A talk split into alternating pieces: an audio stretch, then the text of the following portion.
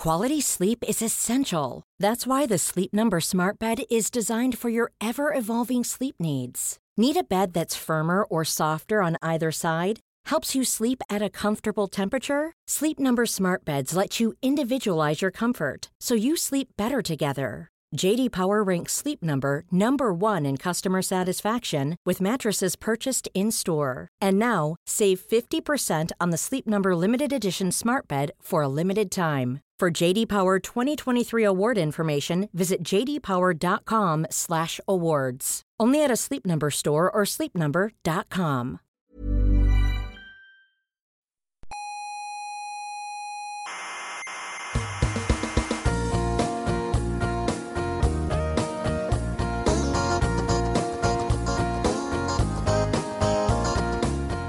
Aquí comienza Coffee Break, la tertulia semanal de la actualidad científica. ¿Sale Maruenda? No, Maruenda no.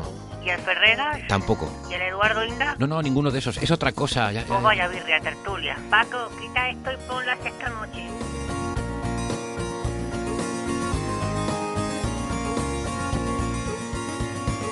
Saludos solemnes y formales a todas las criaturas cientófilas de la galaxia. Sí, soy Héctor Soca, aunque no lo parezca, se lo aseguro, y estoy aquí para darles la bienvenida a la sala Omega del Instituto de Astrofísica de Canarias para la tertulia de esta semana. Y hoy es una tertulia engalanada, porque nos hemos puesto de gala. Hoy la sala Omega no huele a café, sino a champán, porque hoy tenemos el gran evento que todas ustedes llevan un año esperando, la gala de presentación y adjudicación de los premios Señal y Ruido, que ya saben, son estos eh, tradicionales premios que ya cumplen tres años desde su instauración, eh, eh, con los que señalamos lo mejor y lo peor que nos ha dejado el mundo de la ciencia durante, en este caso, el año 2018. Antes de entrar en materia, un pequeño recordatorio. Nos pueden escuchar en internet en las plataformas de Evox o en Apple Podcast, eh, también en TuneIn y algunas otras plataformas. Eh, les aconsejamos que se suscriban si les gusta el programa porque eh, así se les descarga siempre el último episodio en su dispositivo móvil y no se pierden ni uno, los tienen siempre todos guardaditos. Em, y eh, para toda la información sobre cómo pueden suscribirse o cómo pueden buscarnos en redes sociales la tienen en nuestra web señalirruido.com. Eh, ahí pueden encontrar todos los episodios del programa, eh, también las referencias en el blog de todos los eh, artículos que discutimos si quieren ampliar información. Y como digo, pueden encontrarnos en redes sociales, encontrar el club de fans y todo ese tipo de cosas muy divertidas por si se aburren mucho durante la semana entre escuchar un programa y el siguiente. En la radio tradicional nos pueden escuchar si viven en Canarias en Icoden Daute Radio, Radio El Día, Radio ECA y Ondas Yaiza. En Madrid estamos en Onda Pedriza, en Aragón en Radio Ebro, en Málaga en Radio Estepona y en Argentina estamos en la FM 99.9 de Mar del Plata. De nuevo en nuestra página web señalirruido.com tienen todos los horarios y las frecuencias con las que emiten estas emisoras.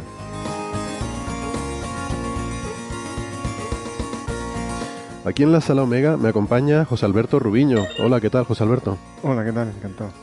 Pues muy bien, hoy te vamos a llamar José Alberto porque en Valencia tenemos a Alberto Aparici. Hola, Alberto. Hola, hola, ¿qué tal? Lo, lo siento, te, te he robado el nombre. No importa. Bueno, un Para programa de, evitar- de Albertos. Para evitar confusión. Puedes llamar a mí a Parisi también, eso es, eso es una opción. Sí, eh, eres nuestra aparición. Em, porque, porque es muy grande, entonces le ponemos el aumentativo. No es una aparición, es una aparición. Bueno, que siempre me olvido de estas cosas. Em, eh, José Alberto Rubiño es doctor en ciencias físicas, investigador en el Instituto de Astrofísica de Canarias y en Twitter es arroba jarubinoM. Eh, Alberto Aparici es doctor en ciencias físicas, comunicador científico del Instituto de Física Corpuscular de Valencia y director de toda la ciencia de la emisora nacional Onda Cero. Eh, y es arroba ciencia brújula eh, en Twitter. Hola Albert- eh, Alberto, sí, ¿qué tal? Sí, no, no sé si toda la ciencia, pero bueno, al menos una, una fracción de ella sí. La buena, la buena.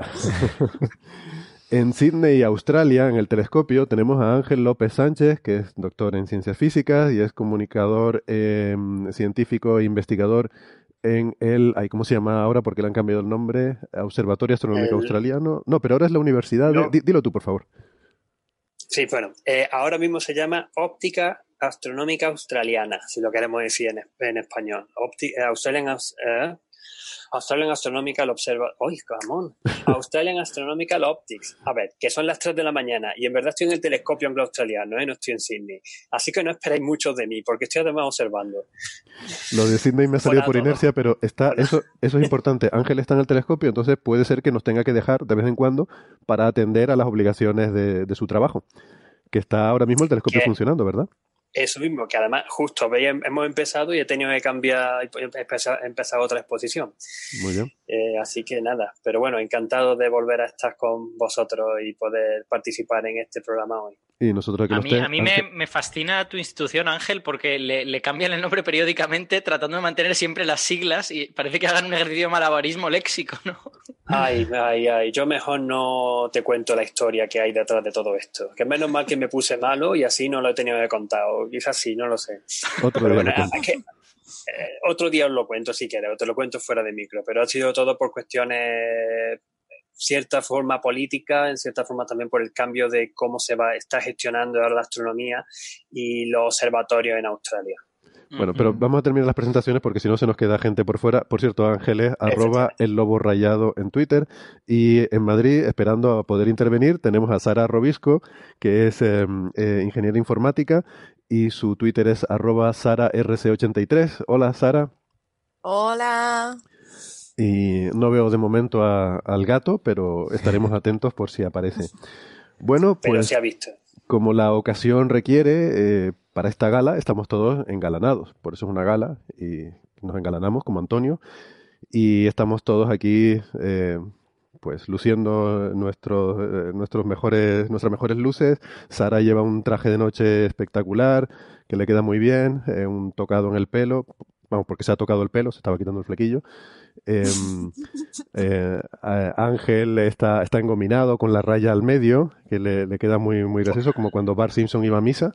¿Se acuerdan? Pues- Por pues supuesto, y aquí observando con corbata, como se hacía antiguamente, bien preparado para estar Oye, y qué, y qué elegante esa, esa acorde con corbata. las circunstancias, ¿eh? acorde con las circunstancias. Esa corbata azul marino, ¿eh? Te, te queda muy... Lo que pasa es la combinación con la chaqueta negra, yo no sé si los colores Ya, bueno. pegan, pero bueno, Bueno, pero, pero bueno, para, es lo que tenía, es lo que tenía a mano. lo que había en el telescopio ahí, ¿no? En el perchero del telescopio y, y a- Aparicio está espectacular con, con esa camisa blanca y la pajarita que, que parece, se parece a Bill Nye, pero, pero joven. está, está Es, tremendo. es una pajarita, es un periquito, ¿eh? Bueno, da igual. No sé, no sé la diferencia, no sé la diferencia, la verdad. Y José Alberto ahí con la chaqueta negra, muy, muy sobrio, eh, como es lo suyo, pero claro que está hecho un pincel, pues estábamos nosotros comiendo polvorones y le estaba esquiando no sé dónde, que se te veía ahí en el vídeo de Año Nuevo, ¿no? Eh, Bueno, corriendo, corriendo. ah, corriendo, parecía esquiando, porque tenía pinta de que estabas ahí en la montaña y bien, bien. Pues nada, a ver si tomamos recortes algunos. Y, y yo, pues nada, yo me he puesto de smoking, me he puesto el, el, el smoking, el, el de, el de la boda, el de la boda, fui- ya, eh, porque digo, con esto eh, yo recordaba en mi, en mi recuerdo, digo, me parezco a Humphrey Bogart en Casablanca, ¿no? Pero claro, ¿sabes? yo no sé si a ustedes les pasa esto, pero se ve que de estar colgado en el armario se han cogido y, y ahora me queda estrecho por todos lados, ¿no? Y, y más que Humphrey Bogart parezco el, el padre de la familia Monster, eh, Herman, así con todas las, las mangas muy cortas y, y todo.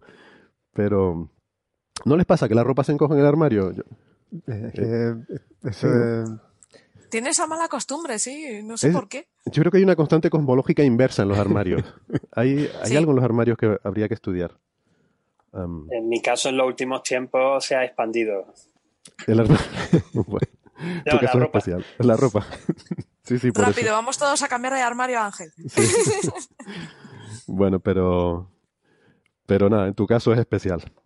Mm, vale, pues nada. Em, yo pido disculpas por mi voz. Eh, en fin, es la que tengo, pero podría ser peor. una Eh, voz especial para, para el evento, ¿no? Sí, especial, ¿no? Me, me he engalanado también la voz. Bueno, te- tenía que haber visto cómo sonaba ayer, ¿eh? Ayer parecía Leonard Cohen, pero sin saber cantar. Bueno, parecía Leonard Cohen, eh, directamente. Oh, qué mala persona. Pues bueno, Leonard Cohen Vale. hace cosas un poco peculiares, pero está muy bien. Yo no he dicho lo contrario. en fin, muy fans de Leonard Cohen. First, we take Manhattan. Bueno, em, pues nada, si les parece, vamos, vamos al lío, venga. En episodios anteriores. Estamos hablando la semana pasada, en uno de esos desvaríos, sobre el género del Sol y la Luna, y cómo en la mayoría de, los- de las culturas siempre el Sol se considera de género masculino y la Luna de género femenino. Y planteamos la pregunta de si quizás, porque a mí esto me, eh, digamos que me, me chocó cuando me di cuenta, leyendo a Tolkien, eh, de que había algunas, em, algunas culturas élficas en las que era al revés. Eh, era eh, llamaban al sol con el artículo femenino y a la luna como masculino, ¿no? Y entonces eh, recuerdo que me quedé así pensando, bueno, y, esto es verdad, no hay, no hay culturas humanas que tengan el género invertido con respecto a cómo lo vemos nosotros. Eh, y pues muchos oyentes se han apresurado a, darnos algunas referencias, eh, sobre todo en alemán. Eh, muchos oyentes nos han informado de que en alemán es al revés, el sol es femenino y la luna es masculino. Y luego también eh, ha habido un oyente en particular que nos dijo que en la mitología japonesa también ocurre esto, eh, que, que tienen los géneros del sol y la luna al revés que nosotros, y también en la mitología nórdica. Y esto la verdad que me cuadra bastante, ¿no? Porque se ve que Tolkien había bebido bastante en la mitología nórdica, ¿no? Si no sé si Ángel quería hacer algún comentario. No, el comentario que también en la cultura aborigen australiana están al revés. ¿Ah, sí? Eh, la luna es masculino y el sol es femenino. Bien, bien. Bueno, hay algunas culturas, si uno investiga y, se documenta, eh, evidentemente hay algunas culturas en las que el sol es femenino y la luna masculino, pero lo predominante parece ser lo contrario, ¿no? Eh, A ver, curiosamente. a ver si vamos a estar en un, en un problema de sampling, ¿no? Que, que resulta que en las culturas europeas en general es más bien el sol masculino y la luna femenino, pero cuando miras el resto del mundo está más equilibrado. Eso pasa con algunas cosas, como por ejemplo con las lenguas, ¿no? El, el- el- estaba leyendo sobre el vasco el otro día y tiene ciertos aspectos que en las culturas europeas son muy exóticos, pero que cuando miras el resto del mundo, hombre, sigue siendo minoritario, pero, pero no excepcional. Mm. Entonces, bueno. Había, había también un oyente que nos hablaba del caso del euskera, ¿no? En el que son neutros, creo recordar, pero bueno, son, eh, hay muchas, eh, muchos sustantivos son neutros en euskera, eh, pero, pero es curioso como muchos, muchos de los sustantivos tienen una cierta lírica asociada, ¿no? Por ejemplo, la luna es la luz de los muertos eh, en, en euskera, según nos decía este oyente. Así que, no sé, tiene un, tiene un, un toque bonito, ¿no? Bueno.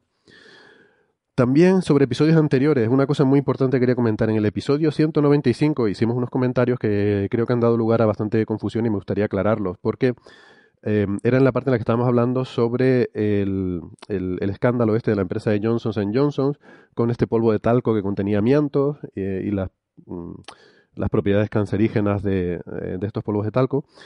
En un momento en la conversación surgió la, la analogía, hablaba Itaiza de que eh, porque bueno, luego eh, empezamos a hablar de las opciones del consumidor respecto a, otra- otras cuestiones, ¿no? Respecto al tabaco, respecto a, a lo que fuera. Y entonces hizo el comentario sobre la comida ecológica. Que, y decía algo así como que, bueno, que cuando eh, quieres comer comida ecológica, pues eh, te sale más caro. Eh, si quieres comer sin pesticidas, eh, tienes que pagar más, ¿no? Eh, Y entonces eh, muchos oyentes nos escribieron porque habían interpretado esto como una afirmación por parte de Itaiza de que estaba diciendo que era más sano eh, comer comida ecológica eh, que eh, frente al, resto de, producción, lo cual no es cierto, ¿no? El- o sea, pero sí que es cierto que la forma en la que iba la conversación pues podía quedar ambiguo el asunto, entonces queríamos aclararlo. El comentario de Itaiza se refería a que es más caro, o sea, producir sin pesticidas es más caro y por lo tanto hay que pagarlo, de alguna forma, bien sea con subsidios, bien sea pagando al consumidor o como sea, ¿no? Em, estaba haciendo una, una referencia a eso y a las opciones del consumidor. Eh, porque esto, si, o sea, si recuerdan, el contexto de la conversación venía porque Nacho eh, hablaba de que, hombre, de que producir, o sea, la producción de estos polvos de talco, asegurándose de que no contienen el amianto con el que se contamina en la mina, pues eh, es más caro, eh, que por tanto hay que estar dispuesto a pagar un precio mayor, ¿no? Entonces, de ahí venía un poco la conversación, ese era el contexto. Entonces, por aclararlo, y de hecho estos días lo estaba hablando con Itaiza para asegurarme de que estamos en, la misma, eh, que estamos de acuerdo, y me dijo que sí, que efectivamente ella lo, decía en ese contexto. Eh, así que lo, aclaramos por si acaso, uh, porque es verdad que a lo mejor pudo haber generado confusión. Eh, si bien es cierto que es bueno comer frutas y verduras, y hay estudios que respaldan que la gente que come más fruta y verdura en general estadísticamente vive más y tiene menos enfermedades, eh, da igual que esa fruta y verdura tú la compres eh, en el mercadillo del agricultor de tu pueblo, directamente a los agricultores, que sea producción ecológica o que la compres en el supermercado, en el Mercadona o en el Carrefour. Eh, a largo plazo hay estudios que demuestran que gente que come esta comida ecológica, orgánica, se llama en otros sitios, sin pesticidas, y gente que come comida de fruta del Mercadona, pues mm, eh, a largo plazo mm, no tienen diferencia en cuanto a eh, esperanza de vida o en cuanto a la, eh, su estado de salud, ¿no? Em, de hecho, y a corto plazo es incluso peligroso. Quiero decir, los pesticidas se ponen por una razón. se, se ponen para evitar, para evitar esas pestes, ¿no? Esos gérmenes que de hecho, mm, hombre, que yo sepa, nadie ha muerto de consumo de pesticidas porque son se utilizan pesticidas que, a las que el ser humano pues, totalmente son inocuos para nosotros, las cantidades que se ponen. No sé si alguien en alguna fábrica se le habrá caído un saco encima y, habrá tenido un accidente y lo habrá matado, pero nadie ha muerto de, estas cosas. Sin embargo, sí que ha habido gente que ha muerto, y mucha en Europa, en el primer mundo sobre todo. Estos son problemas de primer mundo, donde tenemos más, eh, más costumbre de, ir con estas cosas. Eh, sí que ha habido casos en Alemania hace unos años con 30 muertos. Eh, en Estados Unidos recuerdo que hubo también con decenas de muertos por eh, contaminación de algunos productos ecológicos con bacterias que mm, el E. coli, por ejemplo, que es mucho más difícil de controlar si, cultivas sin pesticidas, ¿no? Eh, es mucho más difícil garantizar que esos productos están libres de, bueno, lo que digo, ¿no? Se les pone por, alguna razón. Sí, y luego hay otra cosa, que tú la fruta y verdura que compras en el súper, de los cultivos masivos, llevan muchísimos controles. Debido a estos químicos, se controla muchísimo. Hay controles de calidad, hay pasan miles de controles. Mientras que una agricultura ecológica no está tan, no lleva tanto control, no son tan estrictos. Entonces también hay que tener esto en cuenta. Bueno, depende, ¿no? Hay productos que, que están, que están etiquetados, que se venden por eh, procedimientos industriales, aunque sean ecológicos, que, que, están más controlados, aunque sí que es verdad que eso al ser es, menos que cantidad pasan tienen menos. todos los sí. estándares, pero, Pero, pero sí que hay también, eso lo que yo decía del mercadillo del agricultor, no sé qué. Yo tengo un amigo que justamente comiendo un queso que había comprado en nuestros mercadillos, un agricultor que producía no sé qué directamente del campo y tal, eh, pues eh, bueno, se cogió una enfermedad mm, eh, del hígado de estas que te dejan secuelas ya para toda la vida, ¿no? Eh, quiero decir que este es el tipo de cosas que, que son problemas que pueden, que pueden surgir, ¿no? Eh, creo que Alberto tenía un comentario antes, perdón, Alberto.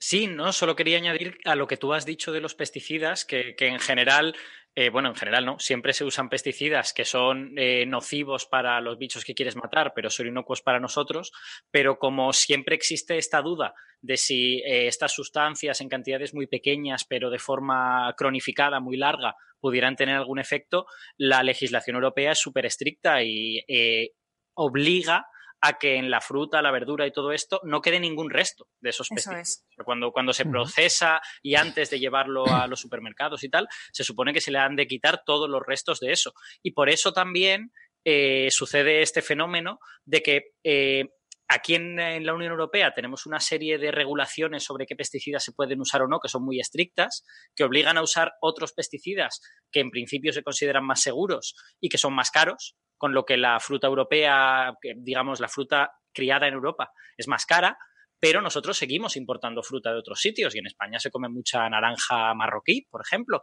donde no existen estas legislaciones, se han usado otros pesticidas, pero lo que sí se le obliga a esa fruta es que no quede ningún resto de ellos. Entonces, al final, de alguna manera, eh, nosotros tenemos esta legislación porque creemos que es mejor para el medio ambiente, porque, porque pensamos que es más seguro o por, por razones que pues, a lo mejor yo no las conozco todas, eh, pero eso no significa que no podamos comer fruta de otros sitios porque obligamos a que no quede ningún resto de todas estas sustancias. ¿no? Eso es, pasan muchísimos controles. Ujú. Sí, Bueno. por ejemplo, un ejemplo son los pesticidas que se usan en los frutales, como bien ha dicho Parisi, hasta hace unos años se usaba la típica mochila y tú ibas fumigando, ¿no?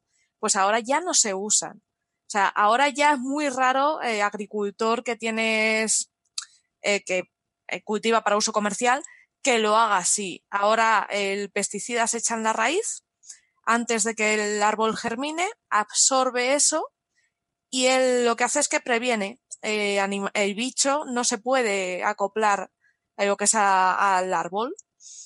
Y lo que te garantiza además de que tú no estás contaminando todo el medio ambiente que rodea tu, a tu finca, es que cuando florece y, eh, y saca fruto ese árbol, no queda nada de pesticida. Está totalmente limpio, Muy bien. mucho más inocuo. Pues nada, queremos aclarar eso. Ojo, esto no significa que no haya razones por las cuales alguien quiera comer comida ecológica, ¿no? Eh, suele haber razones que son de tipo socioeconómico, porque hay gente que de- piensa- siente que de esa forma apoyan el cultivo local, su, su agricultura local o su ganadería local o lo que sea y Pero prefieren hacerlo Lo, así. lo que pasa es que esos conceptos se suelen confundir a veces. O sea, eh, eh, muy bien, eh, me parece muy bien el consumo local, pero eh, puede haber consumo local ecológico y no, y, y no ecológico. Y no ¿no? ecológico, sí, también. Sí, sí. O sea, el- el- desde luego el, consumo local tiene la, la ventaja de que, bueno, pues vas a poder comer eh, fruta o verdura que o sea, probablemente se han terminado de madurar completamente en, en- en los árboles o en, las plantas, entonces pues de sabor va a estar mejor, pero pero que parece ser que, que bueno, eh, eh, me da la sensación de que existe esa confusión en que cuando la gente habla de consumo local, parece que eso es algo exclusivo del ecológico y no, no, no- tú Es puedes cierto. utilizar pes- pesticidas eh, con eh, o sea, un cultivo normal, convencional, En la huerta de al lado. en sí. la vuelta al lado. Sí, sí, cierto. Sí, tien- tienes toda la razón, es verdad. Es cierto. Y, y sí que es verdad que efectivamente, que aunque yo eh, hice el comentario de que de cara a la salud da igual eh, que sea ecológico o no ecológica la fruta o la verdura que tomes, lo importante es que tomes fruta y verdura, eso sí que hace diferencia, mm, eh, da igual que tal. Pero eh, sí que es cierto que mm, de cara al sabor, bueno, esto no es hablando de los ecológicos, sino de los locales, ¿no? Que tú mencionabas, sí que la producción local suele tener mejor sabor que la que viene de lejos. Pero, pero es por esa cuestión de madurar en el árbol o madurar claro. en cámara o frigorífico. ¿no? Porque Eso la otra hay que transportarla y pasa un viaje y entonces hay que sacarla antes y tenerla, claro. Pero es una y cuestión de aparte sabor en puramente. temporada siempre sabe mejor también, porque como ya explicamos en un coffee break, lo que se cultiva en invernadero también eh, por acción de, del arrubisco, ¿no? Y ese problema que tenía en altas concentraciones de, de oxígeno y de calor, lo que es en un invernadero, aporta, eh, genera menos, la planta genera menos azúcar, entonces tiene menos sabor la, el producto. Bueno, muy bien. Pues nada, eh, otra... Si me permití, Sí, y me permití simplemente porque no he querido interrumpir en ningún momento, pero me Pero siéntete libre, siéntete libre de interrumpir. Si tú vas a decir algo, paramos aquí a todos estos y te, te ponemos a hablar a ti, Ángela, No, no, no, pero bueno, que, que eres el que está más lejos. simplemente era, ya, ya lo sé, pero bueno, era por eh, que toda esta, mu- mucha parte de esta conversación que, que hemos estado teniendo y los argumentos que estamos dando sobre eh, por qué comer orgánico o ecológico es lo mismo que comer de lo normal, con, de la fruta del, o la- los alimentos que se hacen en el supermercado del Mercadona, como dice, lo tiene muy bien explicado J.M. Mulet en su libro Sí. Comer sin miedo que es un libro que recomiendo encarecidamente a todo el mundo para que vean con, también con más detalles, pues con todos esos controles que sigue la, la comida, en, particularmente en Europa, la normativa Europa, de europea, y todos esos mitos que muchas veces tenemos sobre la alimentación que en verdad no tienen base científica, sino que son pues las cosas que se oyen de uno y de otro. Mm, sí, sí. Yo apoyo también eso. Es un libro que se lee muy divertido y se lee muy bien. Es que Mulet es muy gracioso escribiendo, la verdad es que Sí, es muy, merece la pena leerlo. Es muy divertido. Y bueno, yo le he visto algunas entrevistas también en, televisión que son, son también para guardarlas, ¿eh? Porque es que sabe, sabe discutir de estas cosas. Hay que reconocer que esta- estas cosas no es, no es fácil saber discutir. Pues no solo es comunicar y divulgar, es también discutir con la gente que tiene posturas a lo mejor un poco... eh, también es verdad que él es un poco radical, ¿no? Y, y confrontacional. Pero yo me, yo me quedo alucinando, ¿no? Yo, yo no sería capaz jamás de, de ponerme a, a, a discutir, yo que sé, con un astrólogo sobre si, si los Libra van a tener buena suerte o mala suerte. ya. en fin.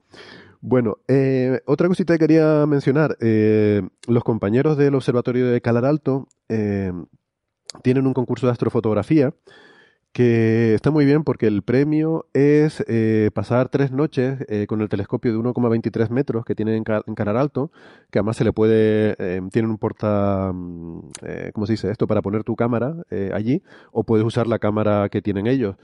Y mm, tienen diferentes categorías, entonces les invitamos a que los que tengan interés en astrofotografía, pues que eh, vuelvan a escuchar nuestro especial sobre el tema con Daniel López para que realmente eh, tengan los trucos ahí, todos los secretos Daniel para que puedan ganar el concurso. y, y puedan ir a usar este telescopio de 1,23 metros de calar alto. Eh, pondremos el enlace en nuestro blog, pero vamos, si van a la página ka.es, eh, ¿cómo es? Eh, Centro Astronómico Hispano-Alemán. Hispano-Alemán, exactamente. Centro Astronómico Hispano-Alemán, CAHA.es. Ahí tienen, eh, bueno, en, en algún sitio dentro de esa web está la información de este concurso, que el plazo es hasta, creo que hasta finales de marzo. Eh, sí, Para 31 de marzo. 31 de marzo, 31 de marzo, y si me permite, ya te vuelvo a cortar, Sí, sí. eh, simplemente enfatizar de que la Asociación de los Amigos del Observatorio Astronómico de Calar Alto, que en parte el propio, el propio centro de observación, el propio observatorio, pero también la Asociación Astronómica Orión de Almería. Sí. Bueno, y, y por último, hay un par de noticias esta semana que no vamos a entrar a, a discutirlas en mucha profundidad. Ah, sí, perdón, Ángel, querías decir algo más, ¿no? No, no, quería hacer dos mini comentarios. Hemos terminado ya la sesión de mm, capítulos anteriores. Sí, sí, sí. Bueno, Pero la reabrimos, si quieres, si quieres la reabrimos. Espera, te pongo otra vez la cortinilla. No, eran, eran do- dos mini comentarios. Simplemente, aunque lo comenté por las redes sociales y lo intenté tal, me dio muchísima rabia en el anterior episodio en el que participé, creo que fue el 195, hace dos capítulos, ¿no? Cuando estuvimos hablando de, de esos planetas que se podían ver de forma directa y no sé cómo me confundí y dije eh, los exoplanetas alrededor de la estrella eh, Beta Pictoris, Sí, cuando quería decir el, el del exoplaneta alrededor de la estrella de Fomalhaut. sí, sí. Yo te vi el tweet, pero bueno, eso son Ya, cosas yo del lo directo. achaco a que eran mis cuatro y media o las cinco de la madrugada y tuve un lapsus que no entiendo. Fue escuchándome al día siguiente cuando dije, ¿cómo he podido decir el, el planeta de, de Beta Pictoris? Pero bueno, quería decirlo en público para, para corregir ese, ese error. No pasa nada, si Y eso nos pasa a todos y, no son las 3 de la mañana. o otro sea. también sobre capítulos anteriores, pero no exactamente capítulos anteriores, quería dejar también dicho en antena que me encantó el especial que sacaste pues la semana pasada, ¿no? Sobre el- para el Día de Reyes, con la entrevista, bueno, entrevista, la mesa, Mesa redonda, coloquio, sí, la mesa coloquio, redonda eh.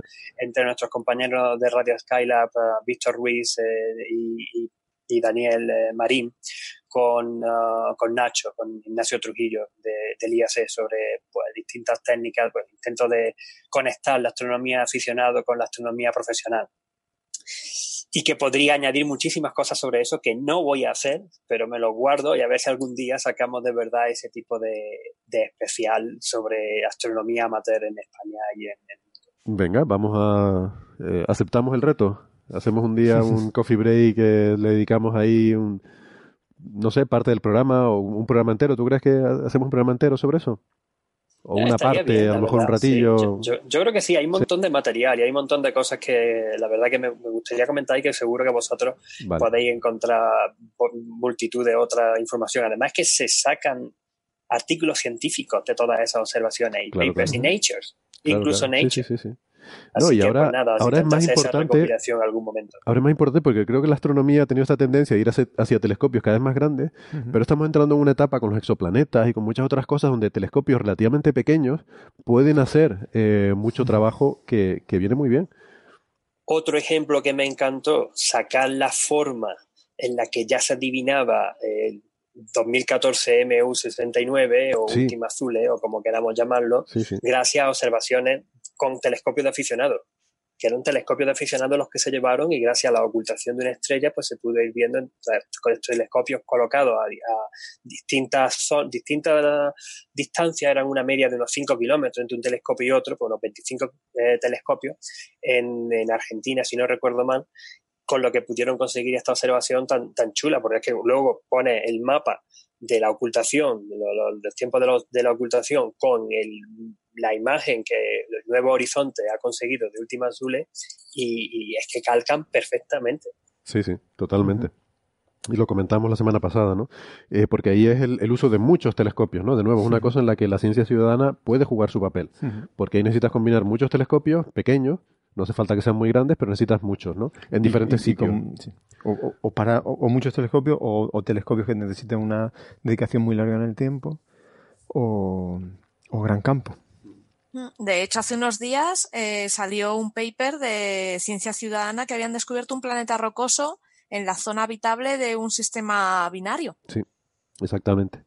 Pues todo ese tipo de cosas. Pero bueno, eso la me estrella- parece a mí que ellas fueron con proyectos de ciencia ciudadana en los que los datos que están sido obtenidos con telescopios profesionales o con telescopios Ah. espaciales posiblemente sea, no sé si eran con el telescopio TESS, eh, el nuevo de la NASA que es Ah. cazador de planetas, que, que se pone en público en una página web especial y lo que hace los ciudadanos, la, la gente es mirar, a ver, ¿hay un tránsito o no hay un tránsito? ¿Encuentro algo que sea periódico y que puede ser por un planeta? Y entonces así se encuentran.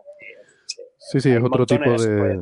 Claro. Es otro tipo, también es ciencia, o sea, la astronomía de aficionados sería una parte de ciencia ciudadana, pero es un poco más porque tienes tu propio telescopio, tu propia instrumentación, te peleas tú solo con los datos y quizás esto es lo, más importante, no solamente es tener el telescopio, sino tener la habilidad de eh, saber realizar las observaciones, conseguir los datos de forma seria, científica, que los puedes grabar, que no son hacer imágenes bonitas, que conseguir imágenes bonitas destroza la información en muchas ocasiones que, de la que estás obteniendo y poder poner eso a disposición de los astrofísicos profesionales para hacer realizar la investigación. Pero como digo, no me desvío, no quiero desviar más el tema. Esto lo podemos dejar y acepto el reto de hacerlo en un siguiente programa especial o algo así. Sí, yo es que con todas estas cosas, las definiciones también, llamarlo astronomía de aficionado, a mí no me gusta mucho tampoco esa palabra, ¿no? Porque yo creo que hay gente que son verdaderos profesionales de lo que hacen con esas observaciones y que, y que un astrofísico profesional no es capaz de hacer esas observaciones. Entonces, yo creo que es más, para mí, yo lo llamaría astronomía, una cosa, astrofotografía, otra cosa distinta, astrofísica, otra cosa diferente. Y son. Pero bueno, eso otro día nos metemos en, en ese. Sí, yo ese sobre, sobre lo de la definición de astronomía aficionado, astronomía amateur Mm. o, o otras astronomías que no me, no me meto. Yo, astronomía, define astronomía aficionado para mí equivalente a astronomía amateur, pero mucha gente no tiene, no, no comparte esa opinión conmigo. Porque claro, como dice, astronomía aficionado hay mucho, desde los que tienen su pequeño telescopio o incluso solo unos prismáticos y disfrutan del cielo, a los que consiguen imágenes espectaculares o son capaces de sacar fotometrías de estrellas variables, de, de características de estrellas dobles, observar cometas o incluso estudiar supernovas. Claro. Bueno, pues nada, entonces, eh, un par de noticias, como decía, que hemos tenido esta semana. Eh, y simplemente mencionarlas muy brevemente, ya la semana que viene las contaremos con más calma, pero básicamente para que no se nos alarme mucho la gente, que, que estamos viendo mucha alarma en redes sociales y, y por ahí, ¿no? Eh, con mucho titular sensacionalista también. Eh, bueno, una de ellas que nos hace mucha ilusión, hay un, un nuevo exoplaneta que ha sido descubierto, un exoplaneta rocoso, que está en más o menos en lo que se suele llamar zona de habitabilidad, que es un término que a mí no me gusta, no sé ustedes. Eh, en una estrella enana Habíamos roja. dicho zona de aguabilidad. ¿no? Aguabilidad. Zona de aguabilidad. Eso Esa me gusta. Ese es mucho mejor. Yo creo que hay que establecerlo, hay que empezar a usarlo a saco y ya está. Y tampoco, y tampoco lo tengo muy claro, lo de la aguabilidad, porque depende de la atmósfera, depende, por ejemplo, si no hay atmósfera, no hay agua, te ponga como te ponga, o sea que cosas así. Pues vamos a llamarlo zona en la que nos parece que bien que haya un planeta, Zona que se está calentito. pero no mucho. Pero no mucho. Pero está templadito, se está a gusto. Bueno, pues La mira, buena, es- este buena. planeta está a una temperatura media, sí, eh, no, está no, Eh, su temperatura de equilibrio radiativo es de 60 grados centígrados. Vale. Eso, o sea, eso, eso, eso es más que la laguna en un día calimoso de agosto. ¿Vale? Para que O sea que para este, para este planeta casi que queremos que esté lleno de volcanes y que tenga muchos aerosoles en la atmósfera para que bloqueen parte de la radiación incidente, porque si no... Casi que sí. Es decir, para que se hagan una idea, ¿sabe- ¿sabes cuánto es la temperatura media de la Tierra? Me molesté en mirar el dato hace un ratillo.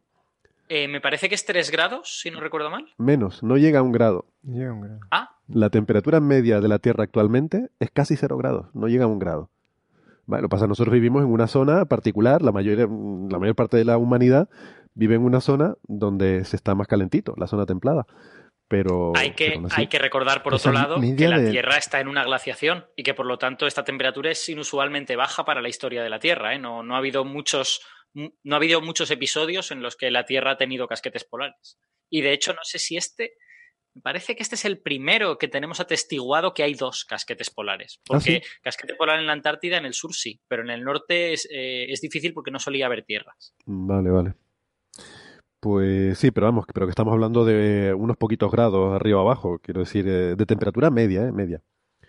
Y, y si medían el tiempo también. No sé si vas a preguntar eso, José Alberto. No, de- eh, en- es que tenía la tiempo confusión y de en el pero espacio. media, no, pero el, eh, vale, o sea, sobre todo la superficie, agua y sobre todo la superficie del planeta, así con agua, casquetes polares pues, y, todo eso. me, no sé, me parece baja. A mí también. La verdad es que me sorprendió mucho cuando vi el dato. Bueno, búscalo si quieres. Igual yo he metido la pata, pero... O sea, si, si lo encuentro, pues lo busqué hace un rato en Google. O sea, que igual eh, di con una mala fuente. Eh, bueno, aquí me, vale, eh, me salen temperaturas medias globales de, de 14 grados. ¿Ah, sí? Ah, pues entonces... de- bueno, pues retiro lo dicho. Debe haber leído algo mal. Bueno, ahora, ahora corto esto. No pasa nada. Eh, lo podemos achacar a los antibióticos. Bueno, eh, y la otra cosa es lo de el Fast Radio Burst, un FRB que se repite y que sale por ahí todos los titulares, como siempre que hay un nuevo FRB, siempre son titulares, detectan una misteriosa señal de radio del espacio. Entonces, bueno, ya lo... Que, que puede ser o, eh, un objeto pulsante estelar o eh, extraterrestre. O extraterrestre, o cualquier cosa. A lo mejor esto no es estelar, estos son extragalácticos, ¿no? Eh, estos vienen de otras galaxias. Pero bueno, solo para decirles, mm, realmente esto no es nuevo. O sea, los FRBs los conocemos desde 2007, que se detectó el primero. Eh, Conocemos ya 60 o 70 de estos. Hay un catálogo de unos 60, 70 pulsos de estos que se han detectado. Son pulsos de radio que duran menos de un milisegundo y que no se sabe, por eso lo de misterioso en los titulares, no se sabe realmente lo que son. Y la noticia está, bueno, hasta ahora solo uno de ellos se había detectado que se repetía, que era uno que se observó en 2012, Ujú.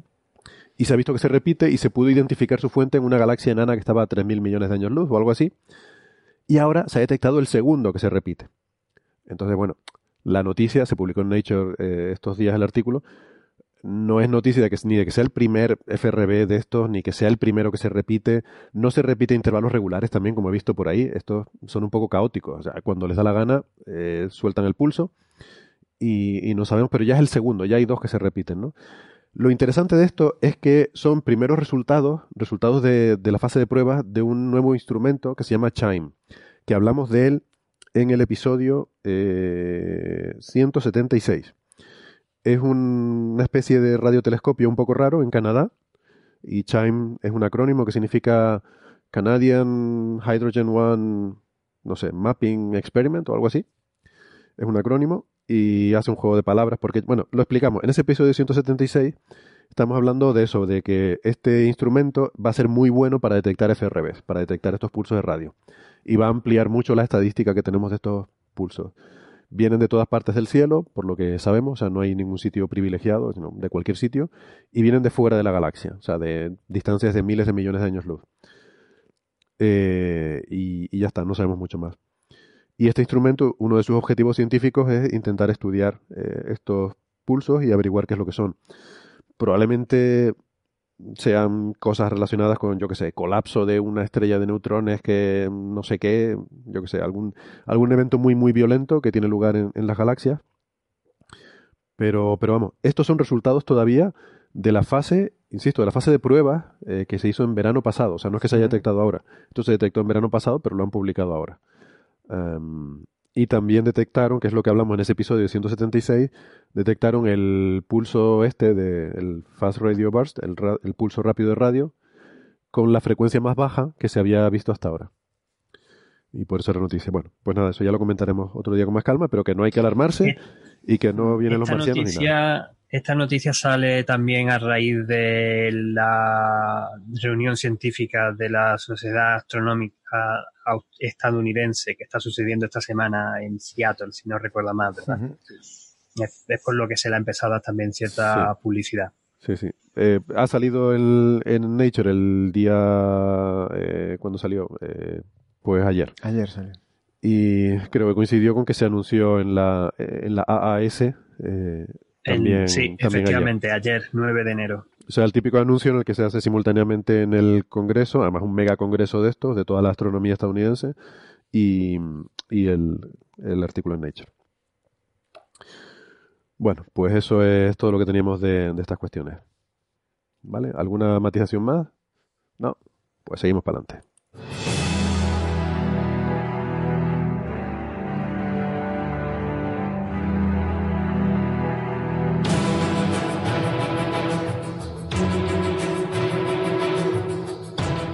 Comienza aquí la tercera edición de los tradicionales premios Señal y Ruido para celebrar lo mejor y lo peor que nos ha dejado el mundo de la ciencia en el año 2018.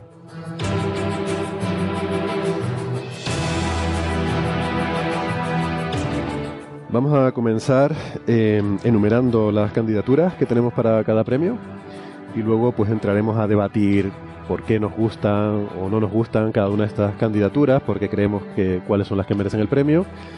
Y luego finalmente, pues después de una breve deliberación, eh, tendremos el veredicto del jurado de Coffee Break sobre los premios Señal y Ruido. Eh, para los oyentes de la radio, pues bueno, en un momento dado interrumpiremos la, el debate, no, no lo pondremos completo, y les dejaremos con el veredicto final. Y las candidaturas son las siguientes.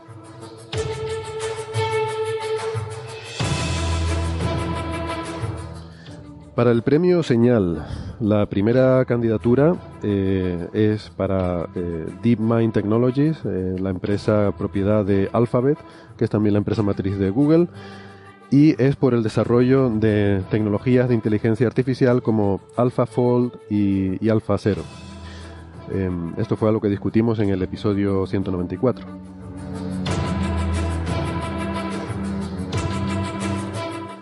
La segunda candidatura es de Dirk Hoffman del Instituto Max Planck de Antropología Evolutiva y sus colaboradores por eh, su descubrimiento de pinturas rupestres de neandertales en la península ibérica.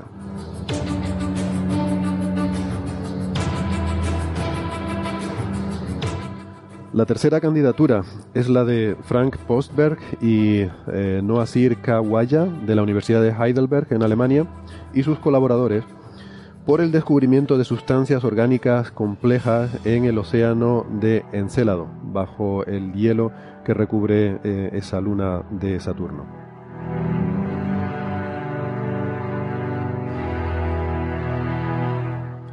Y por último, la cuarta candidatura es la de Roberto Orosei del Instituto Nacional de Astrofísica de Italia, por el descubrimiento de un gran depósito de agua líquida bajo el polo sur de Marte utilizando el radar de la sonda Mars Express de la Agencia Espacial Europea.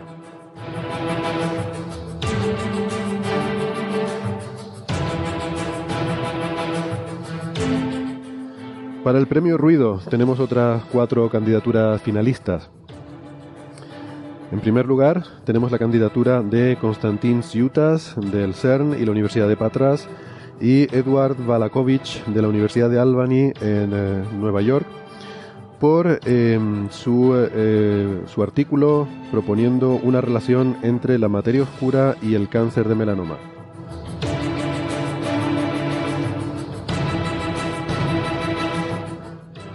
La segunda candidatura es la de Iker Casillas por poner públicamente en duda el eh, aterrizaje del ser humano en la Luna em, y apoyar las teorías conspiranoicas eh, sobre este tipo de, cuestiones.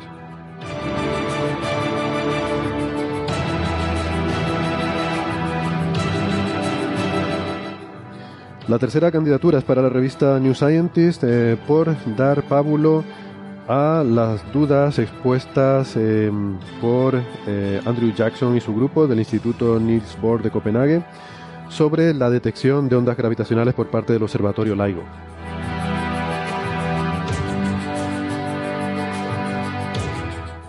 Y finalmente la cuarta candidatura para el premio Ruido es la de Jamie Farns de la Universidad de Oxford y la Universidad de Radboud en Holanda por eh, su cosmología con masas negativas.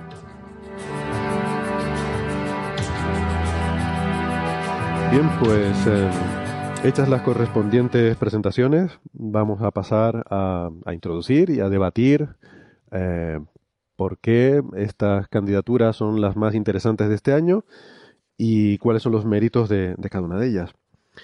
Por ejemplo, ¿por qué no empezamos con eh, el premio Señal y con la candidatura de DeepMind? Mm, Sara, tú eres muy, muy defensora de, esta candidatura, ¿verdad? ¿Nos la quieres contar un poco? Sí, la verdad es que DeepMind ya nos sorprendió con, con Alpha Zero hace, hace, un hace poquito, hace un año. Y este año nos ha dejado un poco locos porque Alfa Cero jugaba al Go. Y bueno, la inteligencia artificial siempre la hemos usado pues para, para juegos, ¿no? Sobre todo para probarla, porque se supone que los juegos es un entorno controlado donde puedes probarlas muy bien. Y este año nos han sorprendido porque le han hecho una aplicación práctica y es prever y simular eh, cómo se pliegan las proteínas. Y eso es súper útil, ¿no? Solo, tengo que decir que para los jugadores de Go, que un programa juegue al Go mejor que los humanos es muy práctico también. también. Perdona. no, pero históricamente eso que siempre se ha hecho. Eh, empezamos, las primeras inteligencias artificiales jugaban al ajedrez. Mm. Sí, yo creo que esto, lo del, lo del Go fue una revolución porque hasta ahora el ajedrez, por ejemplo, las máquinas ganaban a los humanos, pero usando, eh, digamos, programación secuencial, usando reglas y, usando métodos. Es decir, eh, estaban programadas para hacer simplemente para calcular más rápido que los humanos y así es como podían derrotar, ¿no? Tenían la capacidad de calcular jugadas por adelantado y esto no, digo que sea fácil, evidentemente hay mucho, eh, mucho trabajo ahí detrás, por eso se tardó tanto en conseguir, pero la diferencia es que estas nuevas tecnologías, estas nuevas inteligencias artificiales que nos ganan a cosas como Go, ya no son basadas en enseñarles cómo tienen que hacerlo, ya no están programadas, sino que han aprendido. Se les enseñan partidas y aprenden cómo jugar. Eh, tienen incluso su propia creatividad y, demás, ¿no? Digamos que la tecnología es completamente diferente. Hasta antes Teníamos eh, algoritmos como recorrido de árboles, podas para en las jugadas de ajedrez, como tú desarrollas un árbol tan grande tenías que podar y así descartabas, ibas descartando jugadas y te, te salía algo que el algoritmo podía recorrer, ¿no? que podía hacerlo de un modo rápido y eficiente. pero, era un este, algoritmo, estos nuevos sistemas emplean redes neuronales y una red neuronal eh, no es más que pequeñas unidades eh, simples que realizan cálculos matemáticos las interconectas. Entonces tú le metes una señal de entrada que tú filtras antes, previamente, le metes esa señal de entrada, la red neuronal eh, con esa señal, cada neurona la procesa la señal y debido a unos pesos que tienen las neuronas, unas tendrán más importancia que otras y transmitirán la información más que otras.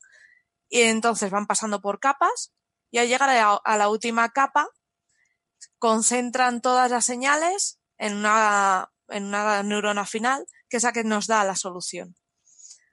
Eso, a grosso modo, pues eh, mediante enseñanza, pues, según la estamos entrenando, el entrenamiento lo que hace es que va dando unos pesos a unas neuronas sí, otras no, va regulando esos pesos para que el resultado obtenido sea bueno. Y es lo único que hacen. Entonces, bueno, lo único. Es muy complejo, ¿no? Tan complejo que para nosotros, en cierto modo, es casi una caja negra, por así decirlo. Lo bueno de estos sistemas es que son. Claro, tú le enseñas cómo, eh, o sea, le enseñas casos y eso hace que la red aprenda a resolver ese problema, pero tú, no sabes exactamente. Tú le pones a prueba y tú le vas poniendo un caso y según la solución que ya te da, tú le dices, eh, esta es correcta, bien. O esta es errónea, mal. Y cuando o la pones a jugar y si pierde, pues se corrige. Si gana, dice, bueno, estoy bien. Yo, yo, no, yo no conozco muy bien las inteligencias artificiales que juegan a ajedrez, con lo que no estoy muy seguro de eh, en dónde están exactamente las diferencias, pero eh, yo había leído que una de las diferencias del Go con el ajedrez es que, que por cierto, se pronuncia Go, ¿eh? que es una palabra japonesa y, las os japonesas son como las nuestras. Ah, qué genial. Yo lo que, había, lo que había leído es que la diferencia entre el Go y el ajedrez es que en Go tú colocas piezas sobre un tablero inicialmente vacío mientras que en ajedrez tú mueves cosas que ya están colocadas sobre el tablero. Eh, y entonces eso hace que la complejidad del Go sea exponencial, ¿no? Porque tú, tú, tienes 300, tienes un tablero de 19 por 19, además el tablero de Go es más grande, eh, y tienes 361 sitios donde colocar la primera, la primera piedra, pero es que la segunda pues tienes 360 y luego entonces vas multiplicando y obtienes un número gigantesco. Eh, yo no sé hasta qué punto esto es, o sea, tampoco estoy seguro de que los algoritmos pusieran piedras en lugares aleatorios, ¿no? Seguramente hacían algo más inteligente que eso, pero, pero que esa multiplicidad de jugadas hacía muy difícil que las, que las inteligencias artificiales jugaran bien algo, porque como que se volvían locas al cabo de, de cinco jugadas o algo por el estilo, porque no eran capaces de calcular. Eso es, ahí tienes razón. En el Go no se, bueno, el Go no se podría, no se podría hacer con inteligencias artificiales tradicionales, como es el ajedrez. Pero, ojo, para el ajedrez incluso las redes neuronales le ayudan un montón. O sea, se, están empezando a usar y, mejora la cosa bastante. Sí, yo, déjame aclararlo, sí, porque dije que para el ajedrez se usan programación eh, algorítmica, me refiero al eh, las iniciales. Ah, tradicionalmente, claro, sí, tradicionalmente. Si ahora puedes aplicar estas redes neuronales a lo que quieras, ¿no? Pero, eh, eh, o sea, esta AlphaGo tiene la, mm, tiene la cosa revolucionaria de que realmente no es una no es una red neuronal diseñada para un determinado propósito, sino que es como muy general. Eh, o sea, solo ve píxeles, ¿no? Y tú la puedes entrenar a jugar al, al Mario Bros. o al Pac-Man o al Go en este caso, o a cualquier otro Eso juego, es. ¿no? Y de hecho se ha, se ha usado también para otros juegos y lo aprende. Eh, Sí, y luego otra cosa muy positiva que tienen y muy revolucionaria es que no solo es una red neuronal, es una red neuronal que tú combinas con, con eh, métodos de Monte Carlo, entonces metes aleatoriedad. Entonces se, va, se puede comportar de forma aleatoria sin, sin razón de ser y eso le, hace que pruebe jugadas que a priori una red neuronal no, no probaría.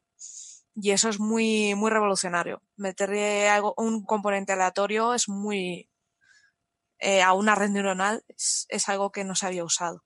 Es que algo, algo que eh, AlphaGo hace que otros programas anteriores no eran capaces de hacer eh, es una cosa que es muy consubstancial algo y muy consubstancial a las redes neuronales, que es mirar el tablero y ver si vas bien o vas mal.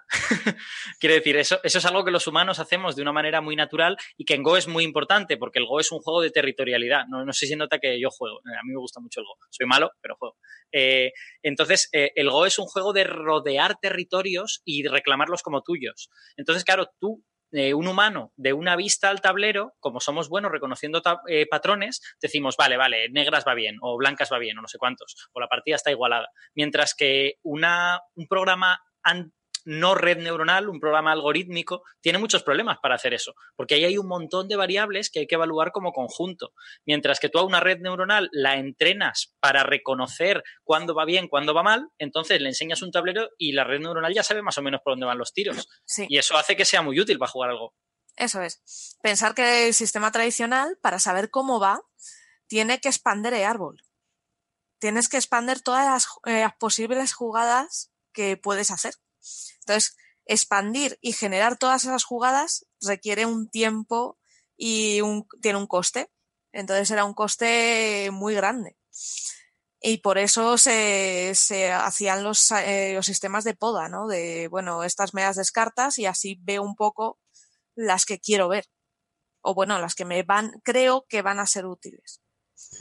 Y Que eso también tiene sus aparte, fallos. aparte de la gracia esta de, de jugar y tal, eh, lo que pasa es que estamos viendo que ya DeepMind empieza a tener aplicaciones prácticas, ¿no? Y aquí hablamos de esta de AlphaFold, que es una aplicación para la medicina, eh, para eh, predecir la estructura tridimensional de, de proteínas, de- o sea, que, que puede ser revolucionario para, para contribuir al avance de la, de la ciencia médica. Eh, Más bien, más bien eh, yo diría a la biología molecular. Vale. Es decir, la- las aplicaciones médicas están como un par de pasos todavía Sí. por delante. sí, Ahora mismo lo que intenta es entender la forma de las proteínas. Luego ya veremos eso para, para qué se correcto. usa. Sí, sí. Pero bueno, es lo que Sí, uno pero, piensa. pero es- sí. ha sido un gran salto, ¿eh? Saltar de un entorno más o menos controlado a esto es importante. No, no, es, es brutal, yo no, desde luego. Y esto también se está empezando a aplicar en los asistentes de los móviles eh, de Android. Eh, yo no lo sabía, pero ya empieza también a apoyarse en DeepMind para algunas operaciones. Estas sugerencias que te da de por qué no vas al cine, que hay una película que te gusta y cosas así. eh, parte de esto está basado en DeepMind.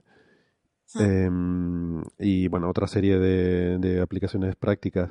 O sea que empieza, empieza a estar en, en la vida práctica. O sea, ya no, no solo una cuestión de, de jugar, ¿no? O sea, los juegos está bien porque ayuda a desarrollar estas tecnologías, ¿no? Pero que, que es una cosa que poco a poco le vez eh, cómo ha cambiado la cosa, ¿no? Porque en 2008, 2008-2009, eh, Google, para el coche autónomo que, que hizo en esa época, no se atrevían a usar redes neuronales. O sea, lleva programación clásica. Bueno, llevaba. eh, aquella versión llevaba programación clásica y luego la empresa de la empresa Alpha, que es la que ahora lleva el tema de inteligencia artificial, también es la que tiene el coche autónomo de Google. Entonces, poquito a poco irán añadiéndole esas funcionalidades, ¿no? Fíjate, han pasado de ser muy escépticos con este tema a empezar a usarlo en otros aspectos. Y son la misma empresa. ¿eh? La, la propia comunidad ha pasado por eso, ¿no? Porque las redes neuronales no son modernas. Son... No, no, son antiquísimas, son de Claro. 53. Exacto. Y lo que pasa es que hubo unas cuantas décadas de auténtico escepticismo porque eh, yo no, recuerdo la historia exactamente, pero creo que cuando se intentaron implementar por primera vez los ordenadores todavía no eran suficientemente buenos, no se podían entrenar bien y entonces la gente decía, esto de las redes neuronales, eh, esto no vale para nada.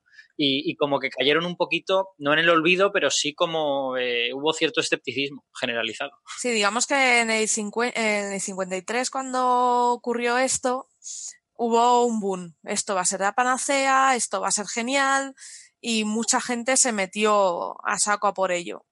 ¿Qué pasa?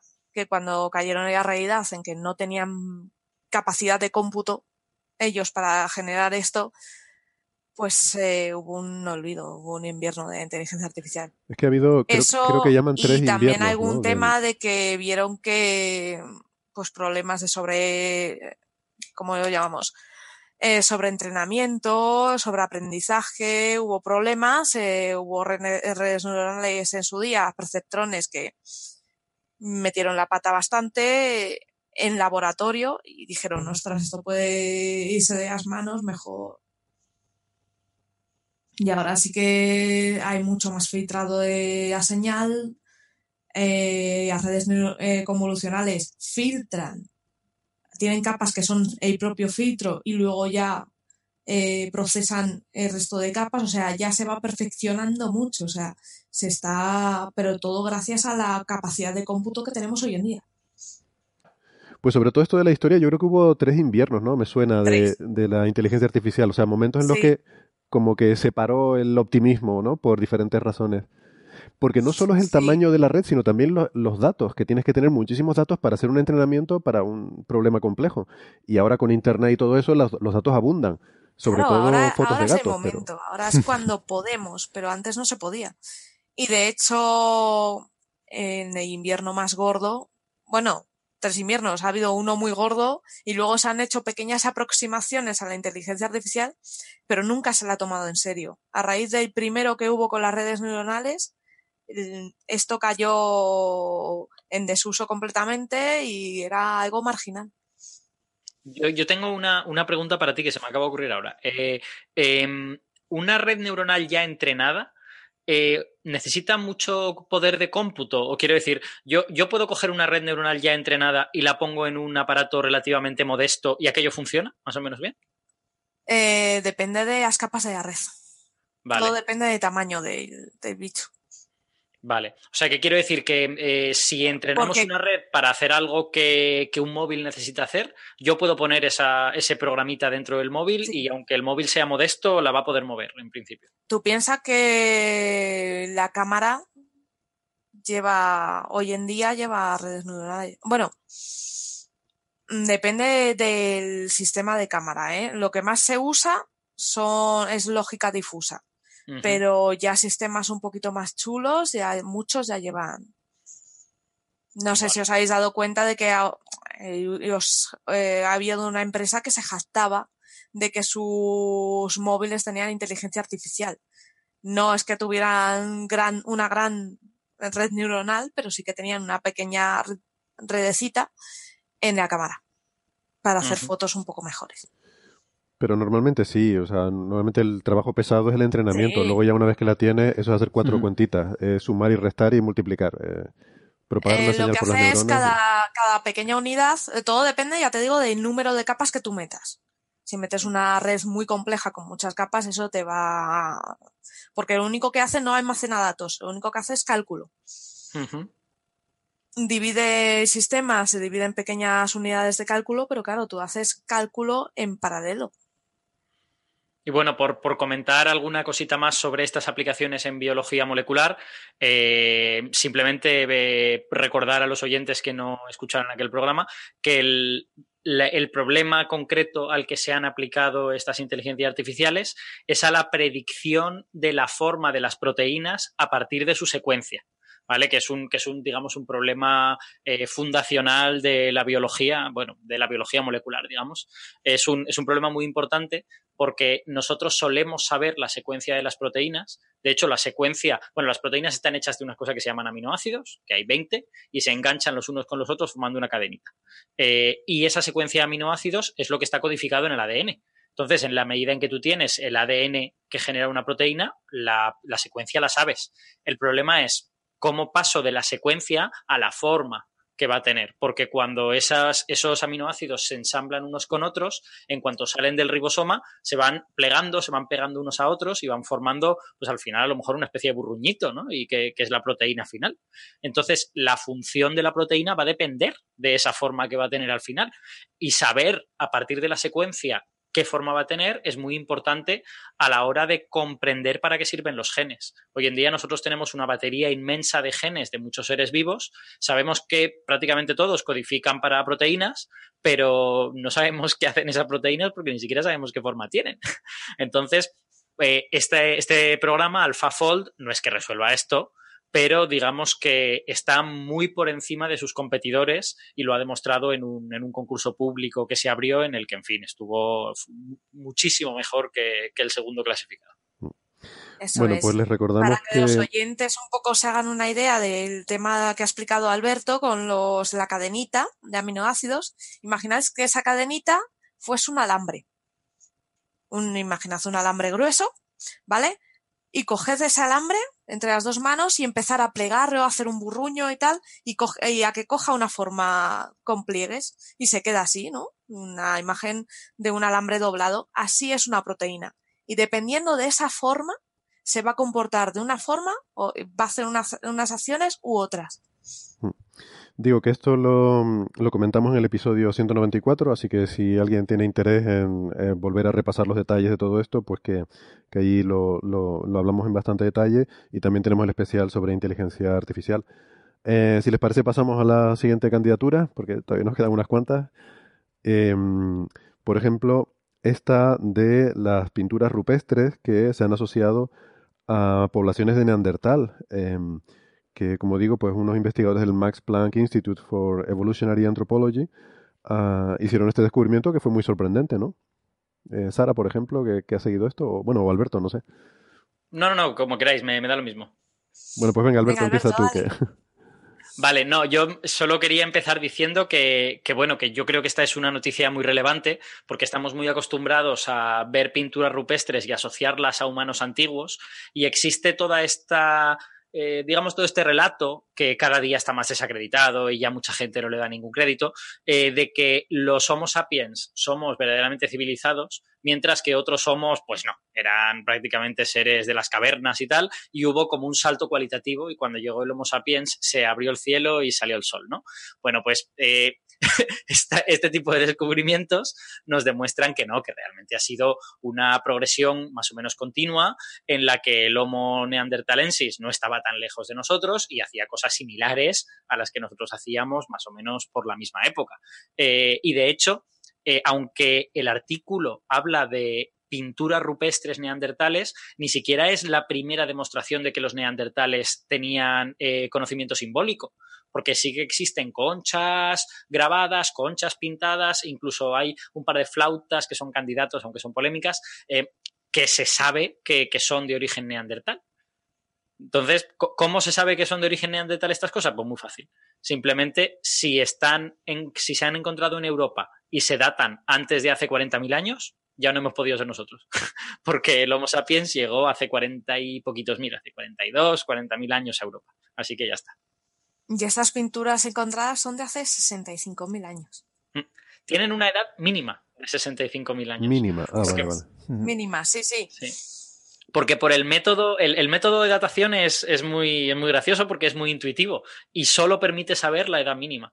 a ver, datar una pintura rupestre es un poco complicado, porque eh, tú lo que realmente querrías datar es el pigmento que aparece en la pintura. Y es muy difícil sacar suficiente pigmento como para poder hacer análisis químicos o, radiométricos sobre ellos sin destruir la pintura por completo, ¿vale? Entonces eso no se puede hacer. ¿Qué es lo que se hace? O bien se data el material sobre el que se ha pintado, la pared, o bien se data alguna otra cosa. Cuando tú datas la pared, tú lo que tienes es una edad máxima, ¿vale? Porque se ha pintado en algún momento después. A lo mejor se pintó ayer por la mañana o a lo mejor se pintó al día siguiente de que esa pared apareciera. Pues este método que se ha utilizado en este artículo es lo contrario, porque lo que datas es depósitos que se han depositado sobre la pintura. Es decir, ahí alguien hace la pintura, luego con el paso del tiempo va cayendo agua por esa pared y deposita eh, carbonato de calcio, básicamente calcita o algo por el estilo encima. Son como manchas que estropean la pintura. Pues tú lo que datas es la mancha. No destruyes la pintura con esto, coges un poquito de ese material de ahí y obviamente eso ha sido después de la pintura, con lo que tienes una edad mínima, pero no sabes cuándo. A lo mejor se hizo hace 500 mil millones de años. No, obviamente no, porque la Tierra no estaba aquí. Pero, pero el universo. Exacto. Exacto. Ni yo Hurtado había nacido todavía.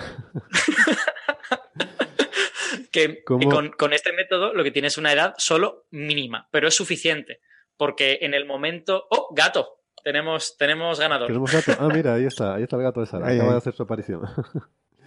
Muy bien. Ángel, ¿cómo estás? Te veo con mucha cara de sueño. Que ¿Estás aguantando todavía? no, estoy pendiente de las observaciones, pero claro, aquí son las cuatro y cuarto de la mañana, nos faltan solamente una media orilla para terminar.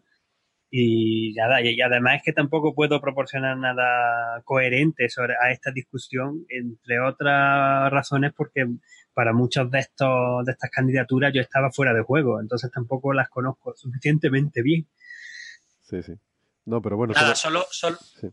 Perdona, perdona, Dick. No, no, que solo quería asegurarme de que, de que Ángel estaba todavía con nosotros y que estaba aguantando bien, porque claro, para él son las 4 de la mañana. Es que, es que claro, pero ¿eh? lo, que me veis es que de vez en cuando me estiro un poco, muevo un poco, estoy comprobando aquí continuamente que no haya nada raro en el telescopio y que está tomándose la imagen de forma correcta y cómo van las nubes y cosas de esas. Eso es lo que me estáis viendo.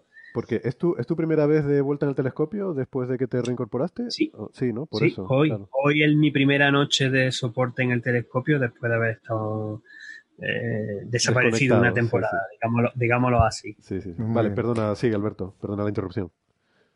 Nada, no, solo, solo para terminar, decir qué es lo que, lo que se ha datado y qué edad tiene. Sean eh, las tres pinturas que se han podido datar, son pinturas de tres cuevas españolas. Una es la cueva de La Pasiega, que está en Cantabria, otra es la cueva de Maltravieso, que está en Extremadura, y está la cueva de Doña Trinidad, que está en Andalucía. ¿Vale? Entonces, en cada una de ellas hay una cosa diferente. En la pasiega hay una especie de dibujo geométrico con cuadraditos, ángulos rectos y tal, y en un punto está cubierto de este, de este material que ha caído posteriormente, que es lo que se ha datado. En Maltravieso lo que tenemos es un negativo de una mano, es decir, alguien ha puesto la mano en, el, en la pared y luego ha tirado pigmento y ha quedado pintado todo menos la mano. Entonces ahí sí que tienes un montón de manchurrones y basta con que caiga un poquito de material encima de algún trozo de esa pared y tú ya lo puedes atar. Y finalmente en Nardales, en, en Andalucía, lo que tenemos es una estalactita pintada es una estalactita que, se ha pintado encima de ella y obviamente como es una estalactita pues ha seguido cayendo agua sobre ella y se ha depositado un montón de material encima de la pintura. Así que puedes también coger ese material y datarlo. Y en, cada una de ellas tenemos, una edad diferente. De hecho, bueno, en cada una de ellas se toman varias muestras, se hace la media, no es tan fácil como todo esto, pero básicamente eh, lo que se encuentra es que como mínimo estas cuevas son de hace 65.000 años lo cual quiere decir que son 25.000 años anteriores a que llegasen los seres humanos a la península, los seres humanos eh, Homo sapiens a la península ibérica y por lo tanto solo lo pueden haber hecho los neandertales, que eran los oriundos de este lugar en aquella época. Los que vivían ahí, sí. Bueno, muy bien. Em, siguiente candidatura. Eh, para esta nos vamos al espacio, nos vamos a Saturno em, y vamos a hablar del descubrimiento de eh, sustancias orgánicas complejas, de moléculas orgánicas, incluso de apuntes de química orgánica eh, en géiseres que emanan de, de, bueno, microfisuras, en este caso en el, en el polo sur de, de Encélado esto... me hace mucha gracia. Quieres decir que no, no, solo se demuestra que hay sustancias orgánicas, sino que hay gente que las estudia porque han encontrado los apuntes. Qué importantes son los apuntes para estudiar. Pues nada, que esto lo comentamos en el episodio 170 y bueno, me parece un descubrimiento chulísimo, ¿no? Porque además mm. a mí me fascina mucho las lunas de Júpiter y de Saturno como posibles Em, cunas de, de, vida, una vida muy diferente, obviamente, ¿no? Antes hablamos de la zona de habitabilidad de los planetas, pero eso no incluye las lunas de planetas gigantes, eh, donde ahí hay fuente de energía, que en este caso no es la estrella, sino es las fuerzas de marea que provoca el planeta gigante sobre esa luna y que da lugar a cosas como eh, fuentes hidrotermales, en las cuales, eh, bueno, Alberto, es que aquí hay todos los ingredientes para la vida, está, está todo, o sea, solo falta Mercadona. Hay, hay agua líquida, probablemente, está todo bien protegidito, es un ambiente muy estable, mucho más estable que el de la Tierra incluso. Hay moléculas orgánicas, ahora sabemos que moléculas orgánicas mm. muy complejas. No sabemos cuánto, porque hemos saturado el nivel del detector en esta detección. Exacto. Eso es, eso es parte, parte de lo interesante de esta investigación, que es que deja un montón de terreno abierto a descubrimientos futuros que pues no tendrán lugar hasta que no mandemos otra sonda allí, porque todo esto se ha hecho con datos de la Cassini, que ya sabemos que no existe, ¿no? que hace más de un año que cayó sobre Saturno y ya, y ya no puede tomar más datos. Eh, a, me, ha, me ha gustado mucho un comentario que has hecho, que es que si hay vida en estos lugares tiene que ser una vida muy diferente. Fíjate cómo hay diferente, ha de ser que no pueden depender de la luz del sol porque van a estar a muchos kilómetros bajo la superficie, con lo que su fuente de energía efectivamente es otra, y esto va a hacer, eh, vamos, si existiese vida ahí, pues haría que fuese muy, muy distinta. Por eso, es que en la astrobiología siempre he pensado que tenemos el chauvinismo estelar. Estamos siempre mm. pensando en estrellas y en mm. planetas en torno a esas estrellas y que la estrella es la fuente de energía del planeta, pero hay otras posibilidades. Y yo creo que estas lunas nos demuestran claramente cuáles son algunas de esas otras posibilidades. O sea, puedes tener cosas como el fondo marino, que sabemos que también hay esta, estas fuentes geotermales en el fondo marino, donde eh, se genera un ecosistema súper complicado y muy específico de, esos entornos, y eso podría ocurrir perfectamente tanto en Europa como en Encélado. A mí me mola más Europa por la, fin, la tradición de 2010 pero, y de 2001, que, que son eh, obras de ciencia ficción que me encantan. Pero vamos, Encélado y Europa son más o menos lo mismo, trasladando una Júpiter o en Saturno.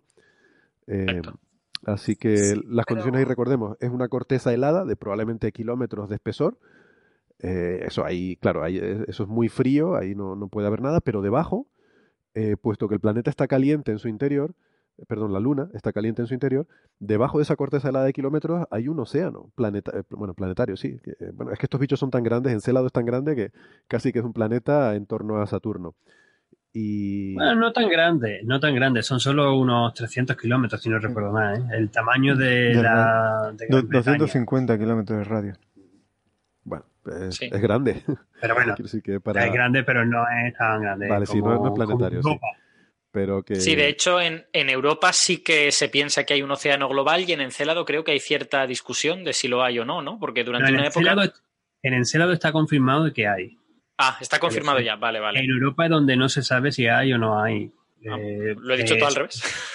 Se intuye, se intuye, se, se cree que también existen los géiseres, se han medio detectado eh, de forma indirecta, quizás con el, con el telescopio espacial Hubble usando ultra, imagen ultravioleta. Y con, y con la Galileo. Eh, con datos y con la Galileo, la Galileo, y con la Galileo mirando en retrospectiva. Sí, mm. exacto. la, la, pregunta de Alberto es si es global o no el océano o si existe o no océano. No, no, no, si es global, si es, global. ¿no? O sea, océano yo creo que casi seguro que hay. Otra cosa es que sea global o no, ¿no? Es la duda, supongo. Sí, yo lo, que, yo lo que había leído es que estaba claro que había océano bajo el polo sur, que es donde están los géiseres de Encélado, en Encélado quiero decir, pero eh, había gente que pensaba que igual eh, en un momento dado el hielo se juntaba con la roca y ya dejaba de haber océano por algún motivo de cómo era el calor interno de la Luna. Pero, pero no, sé si, no sé si eso está actualizado, eso, esto es información de hace más de un año. Mm, puede estar yo también confundido, pero a mí me suena de la información que he ido mirando en los últimos también años, año y pico, que sí que se había confirmado que era un, o prácticamente confirmado que era un océano global. Vale, vale, pues entonces estaré, estaré yo desactualizado. Bueno, la, Nada, solo quiero comentar una cosa, que es que los geysers estos que hemos dicho son el, punto importante de esto, ¿no? Porque precisamente porque hay geysers y sale agua de ese océano interior, es por lo que la Cassini ha podido atravesar esas plumas, analizar el material que hay en esas plumas y encontrar estos compuestos orgánicos complejos, ¿no? Sin, eh, o sea, quiero decir, en realidad esos geysers son el descubrimiento de Encelado de la Cassini, de alguna manera, y de él está viniendo todo esto. Es que pensar que aunque Encelado esté muy frío, esos géiseres, alrededor de que, sueltan aguas termales a una temperatura alta, alrededor suya, a lo mejor hay vida. Claro, claro. Sí, eso es. Desde luego, como noticia, es. O sea, tiene todo el merecimiento para estar para el premio señal. Eh, y eh, es que, bueno, eh, aparte de lo atractivo, es que si, si de confirmarse, eh, bueno, es una línea de investigación tremendamente interesante, ¿no? sí, y muy bonita. Muy bonita. Yo, esto lo hemos discutido. Eh, yo soy, soy cabezón. Eh, para mí es lo más cerca que, que, hemos estado hasta ahora de encontrar vida. vale, son moléculas orgánicas complejas, pero o sea, es donde más hemos visto que tenemos todos los ingredientes, ¿no? Y sé que hay gente que favorece más la opción de Marte, pero yo favorezco más estas otras eh, opciones, ¿no? Estas posibilidades, sobre todo habiendo visto estas moléculas en Encelado. Yo comparto plenamente esa opinión y siempre la estoy dando en mi charla y pongo, hablo muchas veces más de Encelado que incluso de Marte, porque además es un satélite y un cuerpo que a mí me encanta. Y quiero enfatizar también lo que has dicho antes, que Cassini no estaba preparado para, no estaba preparada para esto que hace falta una misión que vaya de verdad, que pueda conseguir analizar las, moléculas grandes que existen orgánicas y quién sabe incluso que puedan ver la vida o si pueden encontrar algún tipo de señal de vida, que como también se ha dicho muchas veces de broma, que le puede haber caído un calamar a la Cassini que no se hubiese enterado de que le ha caído un calamar. Eso, eso viene del blog de Daniel Marín, ¿eh? Vamos a dejar el, eso viene, crédito. Eso, viene de Daniel Marín, eso viene de Daniel Marín. Pero es verdad, porque sí. sí, tenía dos espectrómetros de masas, la Cassini, y, digamos que hemos saturado, o sea, el, nivel de tamaño de moléculas que podían detectar, hemos llegado a ese límite. O sea, hay que llevar algo que llegue a detectar tamaño calamar. Eh, es que además es súper bonito, o sea, quiero decir, la, la, propia gráfica del artículo es muy intuitiva, porque los, los, espectrómetros funcionan diciéndote cuántas moléculas hay con esta masa, con este tamaño, no, no es tamaño, es masa, pero, pero vamos, eh, cuántas moléculas hay que sean así de grandes. Entonces tú lo que observas es que, bueno, hay unos cuantos picos que son ruido, esos los quitas, que se deben a materiales que hay dentro del propio instrumento, pero luego empiezas a ver picos que están espaciados cada muy poco espacio y, el, y lo que separa un pico de otro es básicamente lo mismo. Es 12 o 13 unidades de masa atómica. Un átomo de carbono pesa de media 12. Un átomo de hidrógeno pesa una. Entonces, que haya 12 o 13 de, de, espacio quiere decir que son moléculas que se diferencian en que les has añadido un átomo de carbono y a lo mejor uno de hidrógeno. O a lo mejor dos de hidrógeno, como mucho, pero, pero en general no. En general uno solo. Y eso además, eh, la gente que sabe de química sabe cómo interpretarlo. Tú cuando eh, haces una sustancia química de, con carbonos eh, enlazados, tú puedes poner un enlace simple entre los carbonos, enlaces dobles o enlaces triples. esto significa básicamente cuántos electrones comparten los carbonos, pero la consecuencia que tienen es que cuantos más electrones se queden los carbonos, menos sitio hay para que haya hidrógeno. Entonces, si tú lo que estás viendo es que de media se está añadiendo un átomo de carbono y uno de hidrógeno, quiere decir que esos átomos de carbono entre sí están enlazados con un doble enlace. Y eso es muy interesante, porque las sustancias que tienen dobles enlaces en la naturaleza muy a menudo forman anillos, muy a menudo forman cosas muy complicadas, como benceno y derivados del benceno, y lo que te, esa es, eso es lo que añade el, el adjetivo de sustancias orgánicas complejas a esto. Mm creemos que, posiblemente tienen esa química. Y que la figura, como bien dice, es súper sugerente y súper súper chula, porque es que indica claramente de que a, partir de la saturación, que es unas 200, si no recuerdo mal, 200 unidades de masa atómica, debería continuar los picos estos que está hablando cada 12, 13 unidades, ¿no? Por las distintas moléculas que son un poquito más grandes, añadiendo un carbón y un hidrógeno. Eh, un carbono y un hidrógeno. Así que pues hay que mandar otra, nova, otra nave a, a, a, Encelado a estudiarla. De hecho, se, se, interpretan, se interpreta ese, es, esos múltiples picos no como que bueno, a lo mejor es verdad que está todo lleno de moléculas de muchos tamaños diferentes, pero a lo mejor lo que hay es una especie como de reservorio de moléculas muy grandes que cuando entran en el espectrómetro se rompen en trocitos de muchos tamaños diferentes. Entonces, eh, tú puedes interpretar eso como que solo estás viendo en esos picos trocitos de la molécula original. Y de hecho, cuando te vas a más de 200 unidades de masa atómica, que has de usar el otro espectrómetro que no es tan bueno, lo que ves es que hay un pico gordísimo en masas muy grandes. Pero lo que pasa es que como el otro espectrómetro no es tan bueno, no estás, ya no puedes ver tanto detalle, ya no estás tan seguro de lo que estás viendo. ¿no? El otro espectrómetro se tragó el calamar entero ese.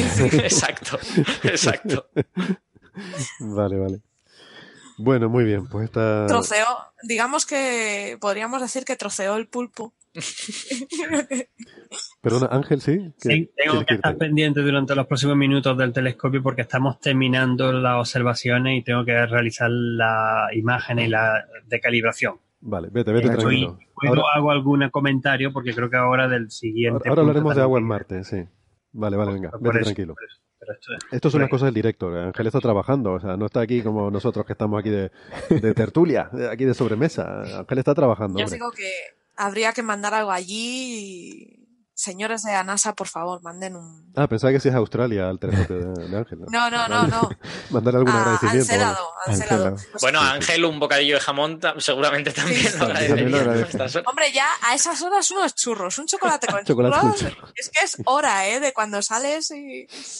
Sí, sí. Que, tengo, que, tengo, tengo puesto, que decir. Que tengo, que tengo, puesto el auricular, que os estoy escuchando. ¿eh? Que sí, si churritos de chocolate, yo me los tomo ahora súper contento. El código de jamón tampoco lo haré un asco, porque la verdad que jamón aquí es más difícil de encontrar. Exacto. Y vuelvo a lo mío, y vuelvo a lo mío. Venga, vete, vete. Bueno, y nosotros vamos a lo nuestro, venga.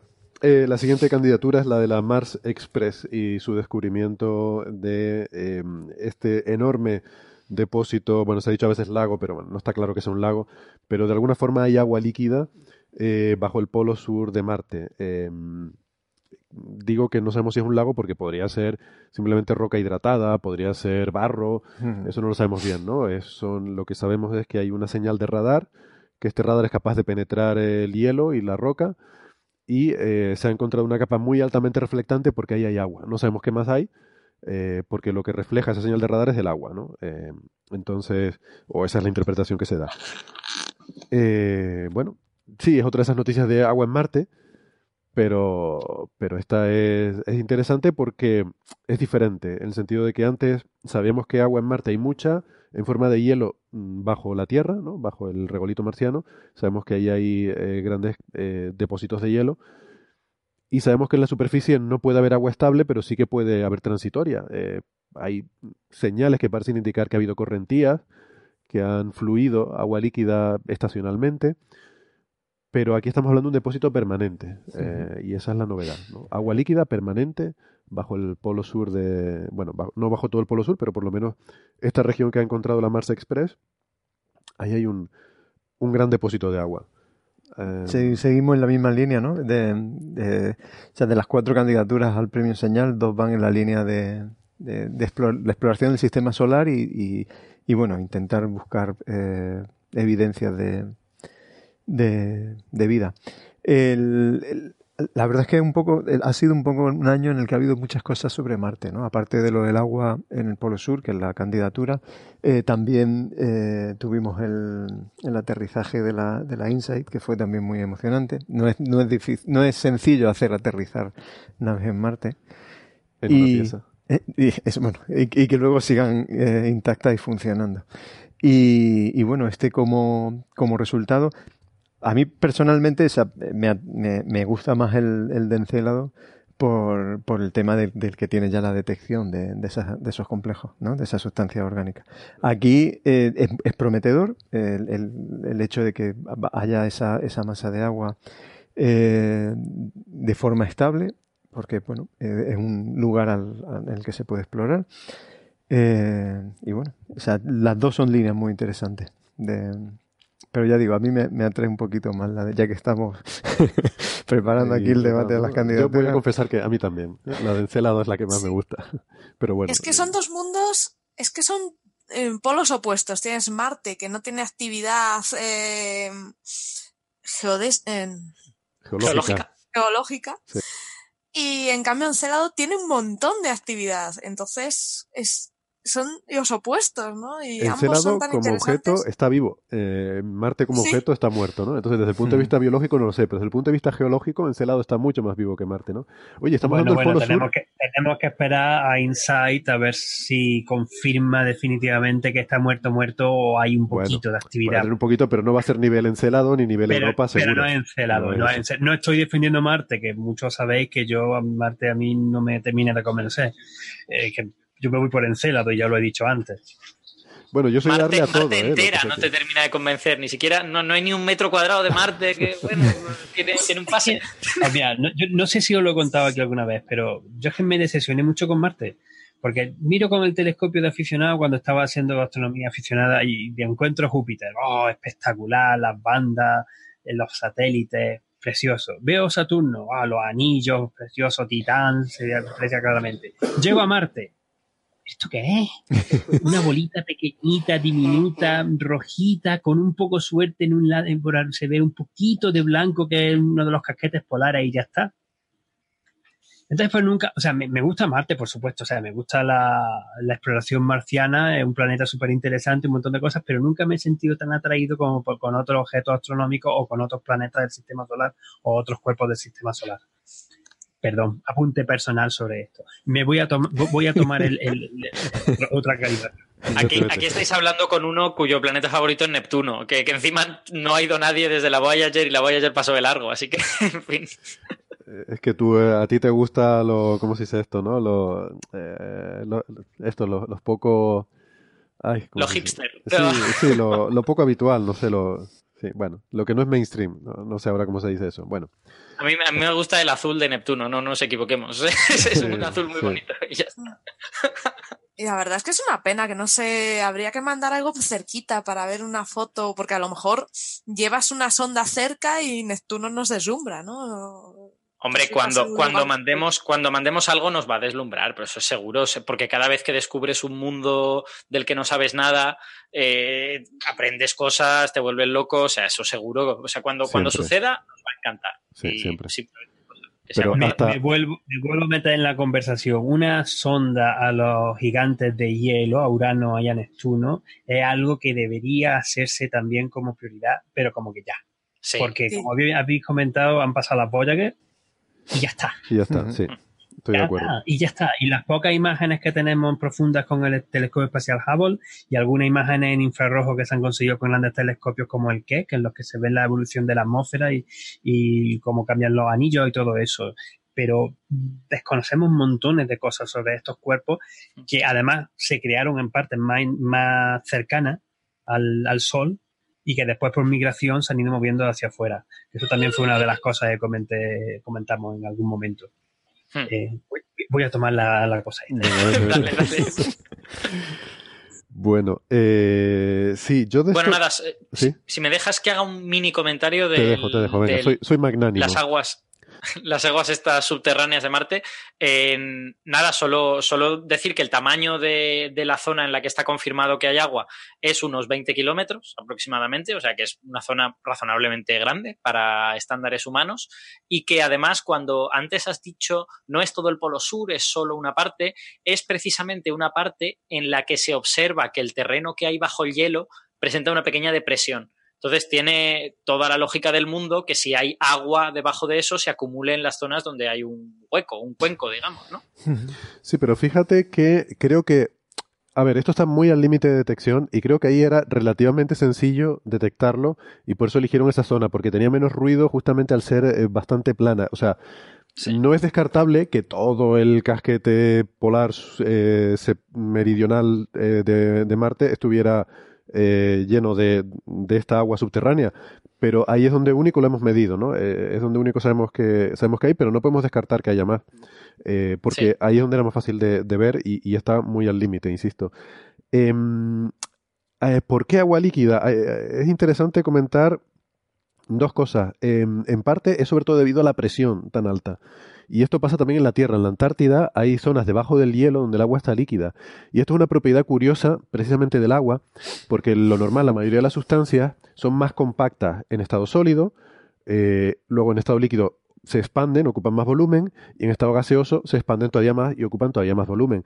Sin embargo, el agua es peculiar porque el agua en estado sólido ocupa más volumen. Eh, el hielo ocupa más volumen que el agua, por eso flota. El, hielo flota en agua porque tiene un volumen mayor. Esto es peculiar. Y, pasa con el agua. Entonces eso quiere decir que cuando tú el agua la sometes a mucha presión, llega un momento que es más estable en estado líquido porque ocupa menos volumen. Simplemente está más... Eh, o sea, si la aprietas en estado líquido ocupa menos pero parece ser que con solamente por los estudios geológicos, solamente con el efecto de la presión no explican que esté líquida esa agua y entonces eh, por eso se especula que debe ser muy salada también. O sea, que la, sal eh, que tiene disuelta, la sal ejerce un efecto como el anticongelante de los coches, de bajar el punto al cual se, se, se convierte en hielo el agua. Entonces eh, se piensa que debe ser agua también muy fuertemente salada, una especie de salmuera. Y esto va un poco en contra del argumento biológico, ¿no? Hay gente que dice, bueno, si está tan salada, igual no hay vida, aunque a mí eso no me acaba de convencer, porque yo creo que eh, la vida, haya más sal o menos sal, se las arregla para, ¿sabes? Te hace las papas ancochadas, si hace falta. Pero... Bueno, pero no hay, no hay, que ir con prejuicio, ¿no? O sea, Por eso, si hay agua, exploramos y nos podemos llevar sorpresa. Exactamente, estoy de acuerdo. Eh, quizás para mí el problema es el frío si hay, si hay un argumento eh, en contra de que ahí pueda haber vida, es un poco la falta de una fuente de energía, ¿no? que es por lo que vosotros habéis dicho antes, que Marte está muerto y Encelado está vivo. En, en, Marte, que sepamos, pues no sé, no van a tener muchas fuentes de energía ahí. A lo mejor pueden tener un depósito químico de hidrógeno, que eso pasa también en la Tierra, que hay zonas en las que hay hidrógeno y hay microbios que comen eso, pero, pero vamos, complicado. Sí. Exactamente. Por eso decía, ¿no? Que para mí el mayor problema es el frío, que, que, ahí si no tienes una fuente, la vida necesita también alguna fuente de calor o de energía. Vale. Em, bien, pues si quieren eh, pasamos a los de Premio Ruido, em, que son muy interesantes este año. Por ejemplo, habíamos dicho que teníamos la de esta de la relación entre la materia oscura y cáncer y sé que algunos mal pensados van a decir que esto lo he metido yo aquí con calzador porque es un tema que me interesa, eh, porque como saben escribí un paper eh, sobre esto, ¿no? Pero les aseguro que no, que de hecho cuando estuvimos haciendo las votaciones para ver qué candidaturas salían finalistas, yo no voté por esta, pero de alguna forma apareció aquí, porque a mí tampoco me parece, o sea, no me parece ni que merezca un premio ruido este trabajo. Exacto. Les recuerdo un poco. Ni siquiera para el premio ruido. Ni siquiera para un premio ruido. Eh, les recuerdo un poco el asunto. Esto es un trabajo de estos dos investigadores que lo que hacen es un estudio de datos de incidencia de cáncer en Estados Unidos y encuentran una serie de periodicidades. Estoy simplificando mucho, pero bueno. Y una de esas periodicidades coincide con la órbita de Mercurio. Entonces dice, ah, esto es que mm, Mercurio y los planetas salpican materia oscura, hay un stream, una, una, especie de río de materia oscura, en el cual el planeta se zambulle y nos envía materia oscura a la Tierra y eso aumenta eh, la incidencia de cáncer. O sea, la idea de que la materia oscura cause cáncer no es nueva, eh, es algo que se ha especulado, no tenemos ni idea, pero bueno, pues Podría ser, pero yo qué sé, es como, a ver, es una idea como muy, muy alternativa y muy poco mm, eh, aceptada, digamos, ¿no? Pero lo cierto es que no sabemos muy bien lo que hace la materia oscura. Podría ser que una partícula de vez en cuando choque con un núcleo atómico y produzca alguna alteración que dé lugar a una mutación en el ADN y, eso, bueno, eh, en fin, es especulación. Por ejemplo, Lisa Randall tiene este libro en el cual eh, propone que el paso del sistema solar en, la galaxia al eh, cruzar el plano de la galaxia, ¿no? En su movimiento, el sistema solar por la galaxia sube por encima del disco, luego cae, tiene una oscilación, ¿no? hacia el norte y el sur del disco galáctico, y en el disco, pues, puede ser, no sabemos tampoco si esto es así, pero hay quien piensa que en el disco galáctico hay más materia oscura. Y entonces, al pasar por el sistema solar, encontraríamos una densidad mayor de materia oscura, y su hipótesis es que esto podría inducir perturbaciones gravitatorias y que pues el, meteorito este de Chicxulub que mató a los dinosaurios pues a lo mejor fue un objeto perturbado por la materia oscura y, que acabó em, produciendo ese impacto.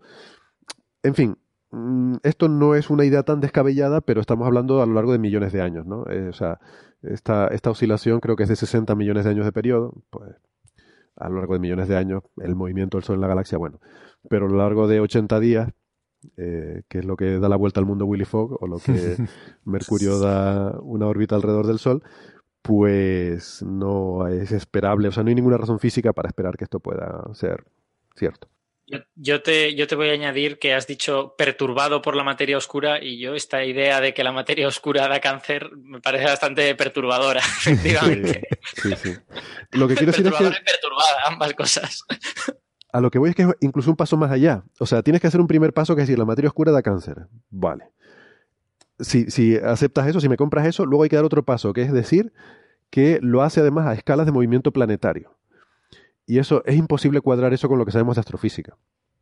Entonces, bueno, eh, algún oyente, como digo, pensará que, esto es algo que metí yo aquí porque sí que es cierto que yo escribí una respuesta a, este paper, ¿no? Lo estuvimos hablando en Coffee Break en su momento y, tal. Em, eh, por cierto, luego he estado hablando con los autores y eh, son bastante majetes y nos hemos dicho, oye, pues está, en fin, no estoy de acuerdo con lo que dices, pero, pero, pero vale, eres guay. y, y son, son por lo menos educados, ¿no? Pero que mm, a lo que iba, eh, yo no, lo, no votaría esta candidatura a Premio Ruido porque me parece que... Mm, eh, a ver cómo lo digo. Eh, lo que yo creo que está mal de esto es la, la, cobertura mediática que se le dio. O sea, que apareciera un artículo de, de, Nieves, por ejemplo, en el ABC, diciendo, demuestran que la materia oscura produce cáncer de piel. demuestran, no, esto es un artículo que ha salido ahí en una revista bastante oscura que no sé cómo la habrá encontrado, pero bueno, eh, es un resultado un poco, no sé, eh, o sea, que creo que el ruido lo ha generado algunos periodistas al dar esta noticia, más que el paper en sí, que bueno, el paper, pues yo qué sé, pues puede ser una teoría un poco alocada, pero que están en su derecho de, publicarla. No sé, creo que se les coló a los referidos. Pues como que no. Que no, que no, Héctor, que el paper es una castaña. Que además la cobertura puede estar mal, pero que el paper es terrible. Sí, pero en todo caso, entonces yo acusaría a los referís de, de, haber dejado pasar este paper, ¿no? Y de hecho supongo que no se lo habrán dejado en muchas revistas. O sea, esto acabó en una revista que se llama Biophysical Review Letters, mm. que tiene un factor de impacto de uno y medio o algo así, o uno o dos, ¿no? Yo imagino que lo normal es que tú, materia oscura y cáncer, pues primero lo pruebas en Nature y en Science. Les habrán dicho que no, habrán ido a Astrophysical Journal, les habrán dicho que no. supongo que habrán ido a varias revistas hasta que al final, por probabilidad, en alguna te cuela, ¿no? Ya. Digo yo. Perdón, Alberto, ibas a decir. No, no, no, Perdón, era sobre eso, sobre ah, la. Eh, si estaba aceptado y pero bueno, que, entiendo que la candidatura, el hecho de que aparezca aquí, no es, no solamente por el artículo en sí, sino por todo, ¿no? O sea, también por el tratamiento posterior que se le ha dado a la noticia. Desde luego es que, es que no, bueno, a poco que lees el artículo no tiene, no tiene mucho sentido, hace, aguas por, por todos sitios, y yo creo que sí, sí se merece que sea un premio. Perdona que... Vale, vale. ya sabemos uno que votó por esta candidatura, pero no fui yo, ¿eh? Que, quiero dejarlo claro. No, a mí, a también me parece que está mal, obviamente, ¿no? Eh, pero, pero bueno, yo esto lo veo dentro del debate científico. Quiero decir que, se pueden proponer ideas alocadas y bueno, pues luego se, se dice, pues no, esto no puede ser y no, sé, veo, veo, que el método científico tiene que tener también algo de, salsita, ¿no? Y de debate y, y, de gente que proponga ideas locas eh, y que luego otros pues las comprueben y digan, pues no, eh, no sé, yo lo veo... El otro día precisamente tenía una conversación en Twitter con alguien que se preguntaba si realmente valía la pena hacer ¿cómo se dice rebutal en español? Eh, hacer... Em, ¿Refutaciones? Eso, muy bien, muchas gracias. Hacer refutaciones de estos artículos. Hombre, yo creo que sí, porque si, lo, si no... Eh, a ver, ¿cuántas veces hemos oído gente apoyando la homeopatía diciendo que es que hay un artículo de no sé dónde o que hay no sé qué cosa, ¿no? Eh, porque, no sé, que, em, bueno, pero son, son opiniones, ¿no? No sé si alguno de ustedes tiene algún comentario al respecto o pasamos a otra candidatura. No, yo...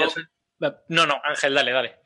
No, simplemente estaba de vuelta y entonces pues estoy ya pues diciendo, vale, estamos en los, en los premios ruido. no sé si habéis dicho algo o habéis concluido algo de los premios señal todavía o lo estamos dejando para el final. No, lo, estamos dejando para el eh, final. Estamos primero presentando todas las candidaturas y debatiéndolas todas y luego ya deliberamos y votamos los ganadores. Perfecto. Eh, no, la candidatura que estáis hablando ahora sobre la famosa conexión entre sí la hay entre materia oscura y cáncer. La verdad que a mí lo que más interesante que me ha parecido todo esto, que, que, la metamos dentro de la categoría ruido, porque el artículo no tiene ni pies de cabeza, pero yo aquí eh, rompo una lanza en favor a lo que tú hiciste, Héctor, que es decir, bueno, esto no tiene ni pie ni cabeza, pero voy a hacer un par de calculitos de servilletas para, para contarlos precisamente en Coffee Break para decir que esto no tiene ni pie ni cabeza y termina haciendo un artículo científico refutando lo que ellos han hecho. Bueno, muchas gracias. eso te lo he comentado, te lo he comentado varias veces por redes sociales, te lo he comentado en un email de forma personal y de, forma abierta. porque te lo además, mucho, sí. Incluso, hoy mismo he encontrado, de, tonteando con el Twitter en algún momento muerto, alguien que dice, pero ¿cómo, cómo alguien se ha puesto a, hacer esto de que la materia oscura da cáncer? Esto no tiene ni pie ni cabeza. Y entonces después en los comentarios ves que alguien ha dicho, pues hay un artículo que lo refuta o que no sé qué, ¿por qué sale esto? ¿no? Porque que aparece en el archive. Y, y, entonces ya aparece la discusión, oye, pues mira, si me leo el artículo de, de Navarro, el tuyo, el, eh, ves que es un ejemplo buenísimo de cómo funciona el método científico. Y, que en eso hay que darte las gracias y quizás ese artículo tuyo deberíamos tenerlo en, el, en los premios señal, y no en los ruidos. Bueno, yo me he puesto colorado, Y ya está, voy a, voy a dejar de, porque parece que te estoy haciendo la pelota, pero no, Es, no, es, ni nada de eso, simplemente porque es una cosa que yo desde luego me quito el sombrero de lo bien que lo ha hecho. A este chico, Becario, apunta, apunta que este chico hay que invitarlo más, que, no viene lo suficiente, hay que invitarlo más. Es, no es el único, y esto también, esto lo iba, por ejemplo, a contar en mi charla invitada en el Congreso de la Sociedad Española de Astronomía en, julio, al que no pude asistir por historias varias. Em, ejemplo de cómo haciendo divulgación científica se promueve y se hacen cosas de investigación científica. Y ya han salido varios de estos en Coffee Break. Eh, pues, pues, pues, está el caso este, está el caso de la estrella de Tabitha, de las observaciones de la estrella de Tabitha, que al final, pues, como salieron, fueron de hablarlo vosotros en la, aquí en el programa, y, y están otras, y otras ideas que han ido surgiendo. Sí, sí, es verdad. Sí, es importante también la, comunicación científica para también los científicos hablar de cosas, ¿no? Mm. yo, voy, yo voy a añadir una cosa a lo que ha dicho Ángel, de que, de que tu artículo está muy bien y creo que es necesario. Y creo que incluso de una cosa que es un disparate, como, como este artículo de la materia oscura y el cáncer, no por la materia oscura y el cáncer, sino porque el artículo está muy mal, realmente están mal analizados los datos, es, está muy mal el artículo, eh, se puede sacar algo bueno porque se puede sacar a aprender de estas cosas. A lo mejor hay, hay mucha gente que no sabe demasiado de estadística, que este caso concreto le, le podría servir para aprender alguna cosa.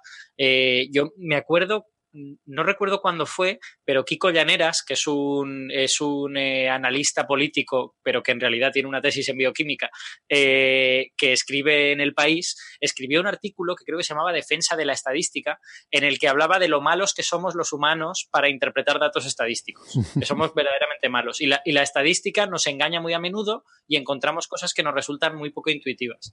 Y en este artículo de la materia oscura, una de las cosas que pasa es que parte de lo que encuentran es por cómo han decidido agrupar los datos. O sea, tú no es lo mismo que agrupes los datos de una manera que de otra. Puedes encontrar unas cosas y otras no. Eh, entonces, no sé, este tipo de lecciones creo que son útiles y, podrían ser útiles más allá de este artículo, ¿no? Simplemente como eh, cosa que hay que recordar en plan de, ah, espera, que si agrupan los datos en grupos de 10 no es lo mismo que si los agrupas en grupos de 50, te pueden salir cosas distintas. Bueno, yo creo que es un experimento también muy interesante sobre el periodismo, ¿no? Porque mm, he estado mirando que los... Eh, o sea, habiendo una refutación que se publica en la misma revista y en el archive, eh, igual que el artículo original, eh, los medios que dieron la noticia de que se descubre que la materia oscura causa cáncer, luego no les interesa el, la refutación, ¿no? porque evidentemente no vende lo mismo. Entonces, eh, es curioso eso también, porque supongo que cuesta el mismo esfuerzo encontrar un artículo que el otro, eh, estando en la misma revista y en las mismas circunstancias, ¿no?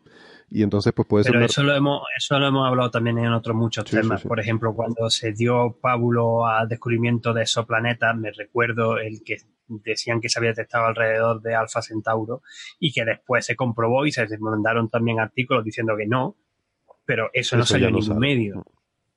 Sí, sí, sí, exactamente. Tengo que decir que esto los propios periodistas, al menos lo que son buenos periodistas, se lo critican a sí mismos. O sea, se supone que una eh, marca del buen periodismo es hacer seguimiento, es hacer follow-up de las noticias y contar cómo las noticias evolucionan. Y eso se hace muy poco. Y yo, los amigos periodistas que tengo, se, se, hacen mucha autocrítica con eso, en plan, de, es que deberíamos hacer mucho más seguimiento. Nos, nos eh, camela excesivamente la cosa nueva y claro, como hacer seguimiento ya no es una cosa nueva, no la contamos tanto y eh, hasta cierto punto los periodistas son conscientes de que en eso hacen mal. Lo que falta es poner en práctica esa, esa conciencia. Hmm. Bueno, eh, es un tema la sociedad y los medios de comunicación y las noticias científicas creo que daría para extendernos eh, mucho, mucho más del tiempo que tenemos hoy. Bueno, ¿les parece que pasemos a la siguiente candidatura, em, que es la de, la de Iker Casillas y su famoso tweet, en el que decía, vamos a ver, lo tengo por aquí para no, para no, para no liarme y decirlo bien, el señor Casillas decía, el año que viene se cumplen 50 años, entre paréntesis, supuestamente, que el hombre pisó la luna. Estoy en una cena con unos amigos, discutiendo sobre ello. Elevo la tertulia a público. ¿Creéis que se pisó? Yo no. Y pone una encuesta. Porque, por supuesto, si uno tiene dudas sobre un hecho, lo ideal es hacer una encuesta en Twitter que, es lo que nos va a acercar a la verdad. ¿no? Es decir, bien, muy democrático. Em, es que hay tantas cosas que están mal en ese tweet. Muchas cosas. Hay tantas cosas mal. Muchas cosas evidentemente. Algunas veces, algunas veces una bendición está desaparecido de redes sociales. bueno, eh, ahora debatimos nosotros, pero si quieren, me voy a permitir poner un audio que nos mandó nuestro amigo Bernabé, porque no, eh, en fin, no está ahora aquí, pero él quería defender esta candidatura. Y bueno, va, a venir, yo, espero que venga, lo que pasa es que está, está en Extremadura, está viniendo en un tren, y entonces ya cuando, cuando venga, pues ya nos dirá él, pero mientras tanto. Mientras tanto ponemos este audio. ¿Cómo, ¿Cómo, va en tren hasta una isla? Es un anfibio. Se está, cachondeando. Es un problemas con, los, con la gente en Extremadura de que no consiguen llegar a tiempo con los trenes porque la red de trenes en Extremadura está funcionando realmente ah, y debería haberse arreglado. Entonces ha hecho una broma de muy mal gusto quizás. por lo que me cuenta, por lo que me cuentan los, los, amigos que tengo en Extremadura, ir a Madrid es más o menos como venir a Canarias en tren desde Extremadura. Los pobres extremeños, si tuvieran trenes subacuáticos, llegarían antes a Madrid que con los trenes que tienen ahora. Vamos, vamos con Bernabé, venga. Muy buenas a todos. Estoy aquí en diferido y en remoto para defender la candidatura a premio ruido a las declaraciones de Iker Casillas, en las que el Lumbreras defendía, ay Dios, que era posible que el ser humano no hubiese llegado a la Luna, que todo fuese una conspiración. Hay que tener en cuenta que personas con cierta fama en las redes sociales pueden crear opinión. Y las opiniones, bueno, si estamos hablando de películas, si es más bonita una que la otra, si te gusta más un color que otro, pues sí, son totalmente legítimos. Pero el tipo está opinando de hechos. Los hechos sucedieron o no sucedieron, y en este caso tenemos una cantidad inmensa de pruebas de que sucedieron. Por lo tanto, creo que estas declaraciones son merecedoras del premio Ruido. Un saludo a todos y Héctor, sabes que tengo razón. Gracias, Bernabé, por dejarnos tu opinión. Eh, pues vamos, no, puedo discutir ni una coma. ¿Qué opinan? No se puede discutir nada más. Hay que hacer un club de fans de Bernabé. ah, pensé iba a decir de casilla. seguro que ya tiene alguno. Eh, no sé, yo creo, yo creo que tiene muy poca, muy poca historia esta candidatura. O sea, tiene poca historia. Ah, no sé, a mí hay, algo que me pone un poco triste es que, o sea, que en la respuesta a ese tweet, o sea, hacía una encuesta, ¿no? Y que, que hubiera un 42% de gente que, que dijera que no, que no lo habían colado, o sea, que era mentira pues es una cosa que preocupa. Yo quiero pensar que también hay algo de efecto cachondeo en todo esto, ¿no? Que tampoco son encuestas científicas ni... Yo, a, todas estas, yo, no sé, si nuestra, perdona, nuestra audiencia internacional, estamos hablando de que de Iker Casilla y lo, mismo no saben ni quién es, o, incluso audiencia nacional, pero bueno, es, es, un, es un señor muy famoso porque es, bueno, era portero del Real Madrid y de la selección española y ganó el Mundial y la Eurocopa y Copas de Europa y no sé qué, o eso pensamos, porque la respuesta de Mulet, que me parece buenísima, José Miguel Mulet, del que hablábamos antes, eh, al que elogiaban eh, Alberto y Ángel, pone en, como respuesta a Iker Casillas, dice, realmente el Madrid nunca ha ganado la Copa de Europa, fue un montaje de Franco que luego siguió la UEFA. pues te digo una cosa, sería más fácil que fueran eh, falsas las Copas de Europa del Madrid y las hubiera grabado Kubrick en un estudio que, mm, que el alunizaje, ¿no? Pero bueno. En fin, que Casillas puede decir lo que le dé la gana. Obviamente la libertad de expresión le ampara, pero creo que cuando tienes una responsabilidad, o sea, que cuando, cuando eres una figura pública con una fama, tienes una responsabilidad también.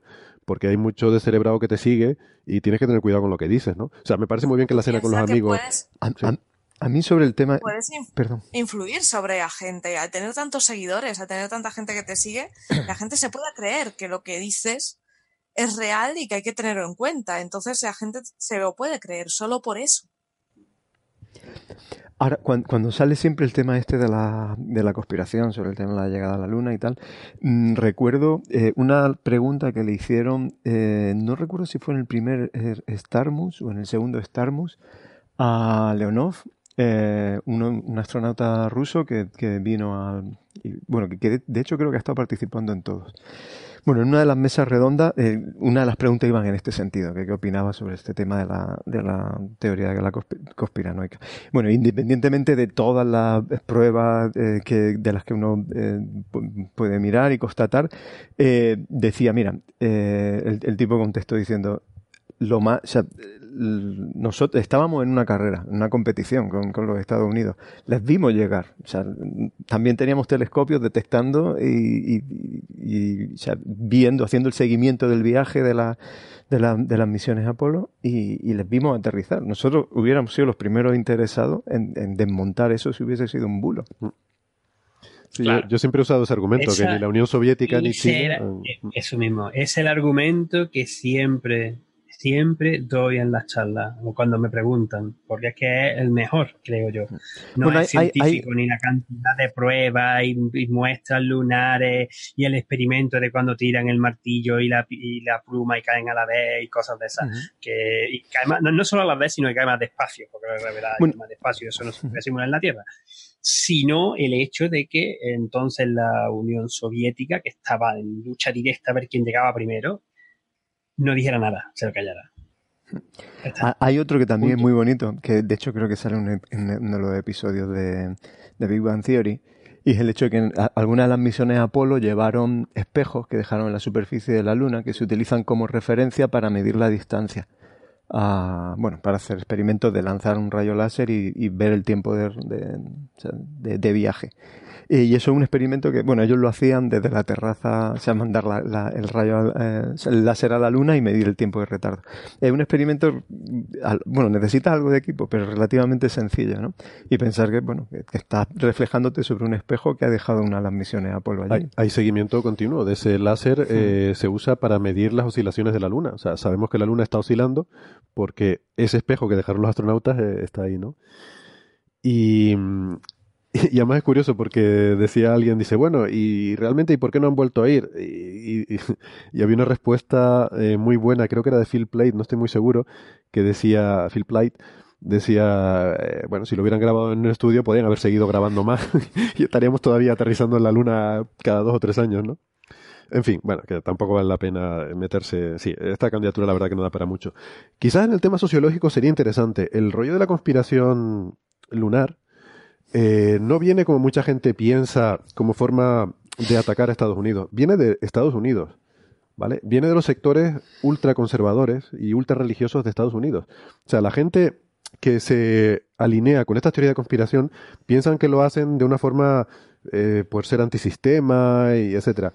Eh, Se están alineando con la Fox, con, con los, los que financian a Trump y estos sectores ultrarreligiosos que siempre han visto, en Estados Unidos siempre ha existido esta, esta tensión entre un sector ultrarreligioso muy fuerte en el país y la NASA, a la que ven como eh, un poco la punta de lanza de, de la ciencia. Y, y esta es la gente que la gente del el Bible Belt, ¿no? El cinturón bíblico, que defienden el creacionismo, que defienden la Biblia eh, de forma radical.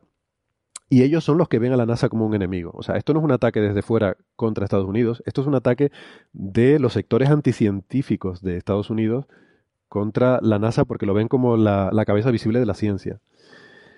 Que son los mismos que promueven la Tierra plana. Eh, bueno, hay un, hay un matiz ahí, que es lo otro que iba a decir. Lo de la Tierra plana, yo creo que tiene más que ver, eso sí es un poco de movimiento antisistema, de clases sociales eh, bajas, eh, de nivel sociocultural bajo, eh, en rebelión contra el sistema eh, establecido, el sistema educativo y todo esto, ¿no?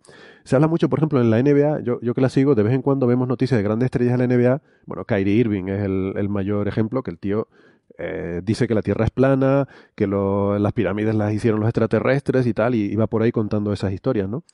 Y es una figura pública tan relevante, bueno, más relevante que Iker Casillas probablemente, ¿no? Iba diciendo estas cosas. Y hay muchos jugadores de la NBA a los que se les ha visto públicamente hacer este tipo de, de declaraciones. Pero yo creo que es por el estrato sociocultural del que viene esta gente, que son gente normalmente de barrios muy deprimidos, eh, de los que han, bueno, en torno a los que han salido porque juegan muy bien a baloncesto y se han convertido en millonarios. Pero hay una cierta mm, sublevación ¿no? en, esta, en estos sectores contra el poder establecido y el, el sistema y tal, y lo exteriorizan con este tipo de, de creencias y de conspiraciones, ¿no? Eh, Yo, mira, cre creo que deberíamos preguntarle a un sociólogo, que es el único que de verdad tiene los datos para responder a esta pregunta, pero voy a, voy a llevarte un poco a la contraria y yo creo que no se puede separar un fenómeno del otro. O sea, yo, yo creo que eh, efectivamente lo que existe es una especie de caldo social en ciertos, en ciertos sectores de anticiencia, alimentada por motivos diversos, pero una cosa va con la otra. O sea, quiero decir, no, no creo, creo que debe haber un solapamiento grande entre los que dicen no llegamos a la luna y los que dicen la Tierra es plana. Porque eh, en realidad emocionalmente de lo que beben todas esas cosas es de estoy cabreado con esta gente, quiero tener yo la razón y que no la tengan ellos, ¿no? Y, creo que eso es común y que ni siquiera tiene que ver con la ideología, con si eres conservador o no, es una, es, es una especie de sentimiento de... Eh, me fastidia que haya gente que me esté diciendo cómo son las cosas, ¿no? Yo quiero que sean así, punto. Hmm. Sí, está claro que los dos son anticiencia, ¿no? Pero creo, eh, o sea, creo que el estrato social del que proviene, por lo menos originariamente, ¿no? Luego ya estas cosas se, salen de ahí y tal, pero me da la impresión de que el estrato social del movimiento anti-alunizaje eh, eh, viene de sectores económicamente, vamos, de, de ricos eh, y, y ultra religiosos, y creo que el otro, el terraplanista, viene de, de gente pobre, más bien. Pero bueno, mm, lo miraremos porque igual estoy hablando aquí como cuñado y no, no estoy muy documentado al respecto. Sí, es que el, quiero decir, los sectores ultra religiosos y ultra conservadores eh, son, son pobres en un porcentaje relevante. ¿eh? O sea, posiblemente más gente, más gente pobre que, que, rica en ellos. Entonces, por eso me sorprende esa distinción. No estoy seguro de. Pero bueno, en fin, yo, yo también estoy hablando como cuñado. Habría que llamar a un sociólogo y punto. Vale, vale. Bueno, voy bueno. a hacer yo también un comentario de cuñado simplemente para decir, eh, aquí son ya las 5 de la mañana, mis astrónomos han ido a dormir, hemos cerrado el telescopio. Eh, vamos, a, vamos, vamos, vamos, a movernos un poquito. bueno, me quiero ir a dormir. Era, era por darle algo de algo de, de, de, juego a esta candidatura. Venga. Ángel quiere cerrar el after. Pues... Eh, la de New Scientist sobre dar pábulo a las dudas de LIGO, ¿no? Hubo un paper del grupo de Andrew Jackson, eh, del Instituto Niels Bohr en Copenhague, en el que decían que básicamente era un error de detección, las ondas gravitacionales.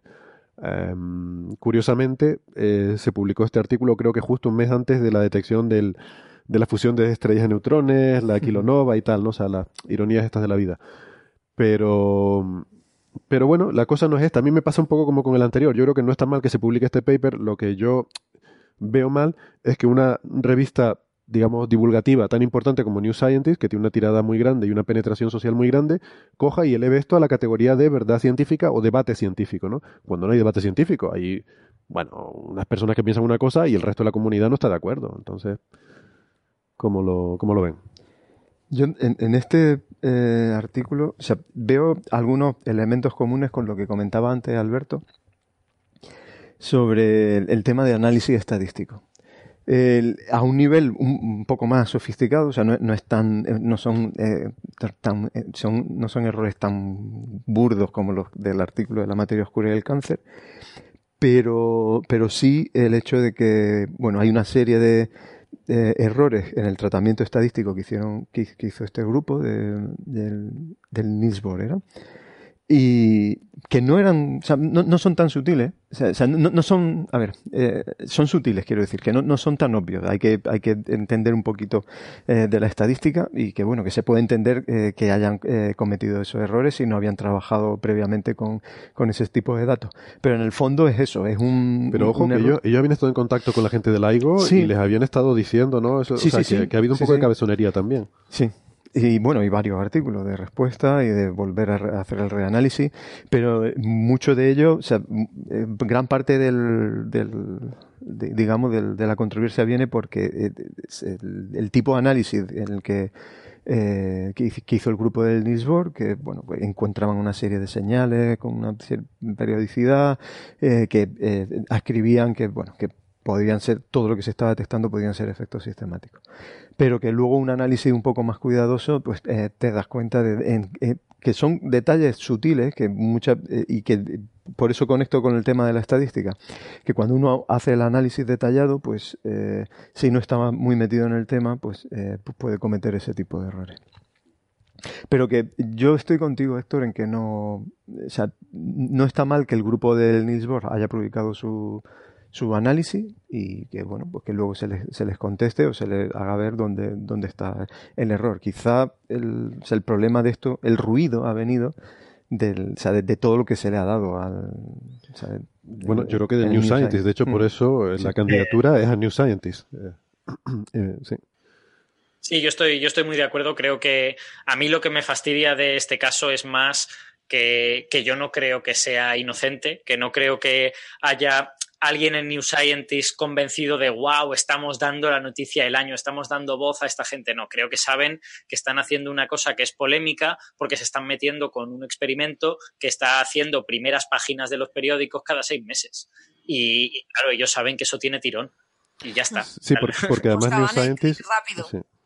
Sí, sí. Porque además New Scientist son sospechosos habituales, porque también hicieron el del artículo de Stacy McGo y Sabine Hosenfelder en contra de la materia oscura, también haciendo lo mismo, poniendo sus ideas alternativas prácticamente en igualdad de, eh, de condiciones que, que lo, que lo bien establecido.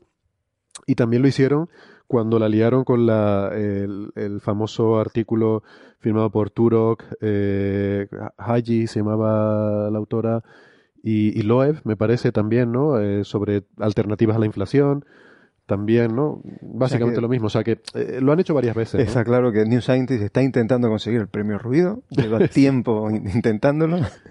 Sí, se están esforzando. Se sí, están sí. esforzando. Eso hay Sí. que reconocérselos, ¿no? Hay que ponerles una A en esfuerzo. Quieren, quieren vender revistas, creo yo, antes de otra cosa. Pero es que es sorprendente en la portada, ¿no? Es grande. ¿Realmente encontramos la onda gravitatoria? Este eh, rompedura, ¿cómo se dice? Breakthrough physics, eh, Hmm. ¿cómo se dice? Esa física que, que rompe fronteras. eh, se cuestiona, ¿no? ¿Cómo? ¿Cómo? ¿Cómo? Y me quedo con lo que dice eh, Francis en su entrada al respecto en su blog. Y es que me vaya a permitir que lea esta eh, una, una frase. Por favor. Hay quien afirma que la Tierra es plana. Hay quien asevera que nadie ha pisado la Luna. Y hay quien asegura que el LIGO no ha observado ondas gravitacionales. Y de ahí ya seguimos. Podemos continuar. Francis anticipando los premios ruido, qué barbaridad. Sí, sí, sí. Eso está escrito además hace, hace varias semanas. Sí. ¿Sabe- o sea, de hecho, ¿sabes lo que noviembre- 1 de noviembre. 1 de Sí. noviembre. ¿Sabes lo que dijo, ¿sabes lo que dijo Francis acto seguido después de escribir eso? ¿Qué? ¡Sas en toda la boca! Bueno. Vale, y por último, eh, la última candidatura a Premio Ruido es la de Jamie Farns, que es este postdoc de la Universidad de Oxford y la Universidad de, de Radboud en Holanda, que por alguna razón todo el mundo se olvida de la Universidad de Radboud. Siempre dicen un eh, investigador de Oxford o investigadores de Oxford. O la Universidad de Oxford, O la toda Universidad ella, de Oxford. todos los edificios Ahí diciendo. todo. Sí. Tokiski. Eh, esto desarrollan una teoría eh, que unifica la energía oscura y la materia oscura con masas negativas. O sea, explica la cosmología eh, y resuelve todos los problemas de la cosmología eh, bueno, en una teoría en la cual el espacio está lleno de masas negativas que además se van creando continuamente y su efecto repulsivo hace que el universo se expanda. Este es otro artículo también que a mí me llama mucho la atención y que estoy estudiando en mucha profundidad. Eh, y es nuestro último candidato para premio Ruido. ¿Qué les parece? Yo creo que Alberto es el experto en estas cosas. José Alberto. este pues, a ver, eh, tiene también elementos en común con, el otro. A ver, eh, una idea que tampoco, que podría a lo mejor estar, eh, que ser a priori interesante, pero que, ha sido estudiada de forma seria en la física desde hace mucho tiempo y en la que, bueno, ahora plantea este señor en un artículo que, está aceptado. Mm, nuevamente para intentar resolver otros problemas de la cosmología moderna pero claro, eh, eh, escondiendo realmente las dificultades que, genera o que crea eh, entender qué es lo que significa en física masas negativas o, energía negativa. a ver, el, artículo eh, bueno, se puede, ya se, se, dedicó un programa especial también para eso. El, 193, sí, si le quiere detalle. también se discutió sobre el, discutisteis sobre el tema en, detalle. Yo no estuve en ese, aunque sí fue un artículo que luego eh, le estuvimos haciendo seguimiento aquí en el grupo de cosmología, en, en varias reuniones, y, y, entrando un poco también yo, yo estuve en una reunión y me sorprendió que, porque, bueno, yo no, no, no, le, no me tomé muy seriamente el artículo, pero me sorprendió ver que algunos colegas cosmólogos sí que lo habían eh, Bueno, lo que llamó la atención fue el hecho de que el, el, artículo incluía también una serie de simulaciones numéricas, pero de forma muy simplificada, eh, para intentar apoyar esta, esta idea de la cosmología de masas negativas. Lo que pasa es que son unas simulaciones que luego hemos seguido discutiendo en estas reuniones del grupo de cosmología, eh, son unas simulaciones que en cuanto a las miras, porque el, código, los códigos, eso hay que darle las gracias al autor, son públicos y uno puede bajarse los códigos y verlos en detalle, eh, realmente están cogidas con pinzas. O sea, aunque el paper, el, artículo está escrito de manera muy formal y empieza con, la justificación teórica de cómo podría intentar meterse con, con negativas en la cosmología, luego hay un salto al vacío en el que de pronto empieza a utilizar eh, no, no desde. el artículo empieza escribiendo sobre ecuaciones de Einstein y cómo serían las modificaciones en el caso de que tuviese eh, masas negativas. Pero desde ahí no hace la derivación y, se viene hacia las implicaciones que tendría eh, sobre las leyes de la física, sino que eh, deja eso ahí, como muy bonito, esto es una introducción fantástica. Bueno, yo creo que eh, si esto funciona en Newton, pues esto debería funcionar de esta manera. No hay una derivación formal y de hecho es uno de los grandes problemas, conectar eh, esa formulación de relatividad general con, cómo sería el límite Newton. Vale, pues él pone cómo cree que, que se deberían ser las cosas y hace simulaciones un poco de juguete. Y, bueno, cuando uno empieza a mirar en detalle esas simulaciones, pues encontramos, eh, hemos encontrado cosas, se, se, ha visto en estas reuniones que comentaba aquí, del, que bueno, pues que hay una serie de ingredientes que, que pueden condicionar mucho eh, los resultados de esa simulación. Por ejemplo, cosas que tienen sentido en cómo se tratan las condiciones de contorno. Sí, sí, yo también he visto eso. Eh, cosas que tienen sentido para, para, fuerzas atractivas, pero que hay que hacerlas con muchísimo cuidado en el momento en que tiene fuerza eh, de repulsión, que es lo que viene a generar estas masas negativas. Eh, no tiene condiciones de contorno, tiene el vacío, tiene su caja. Eh, tiene, tiene, una, no, tiene una, una, condición de contorno que implícitamente, se da la vuelta, que, mete gravedad, porque pasada, cuando las partículas salen de la caja, las devuelve hacia la caja cambiando el Sí, pero, pero, la caja es enorme, o sea, las partículas en sus simulaciones casi que no llegan, son muy poquitas las que llegan a salir. Pero, pero, pero eso impone un, un tamaño máximo y sobre todo cuando está eh, intentando ver que, que las estructuras grandes llegan a estabilizarse. Pero él tiene sobre todo un tamaño de claro, tú has mirado a lo mejor las cosmológicas, yo estoy mirando la galaxia, tiene una caja de tamaño 100 y luego hasta 8000 es vacío. O sea, tiene una pequeña caja con toda esa masa negativa que se mar... Bueno, ya, lo discutiremos en detalle, pero sí, son, son cosas muy raras las que tiene puestas ahí. Y bueno, independientemente de que, de que mm, eh, obvias los problemas que tiene que son las masas negativas. El, el, artículo en sí introduce un nuevo problema porque necesita generación continua de masas negativas para poder resolver. O sea, mete un problema para, para resolver otro.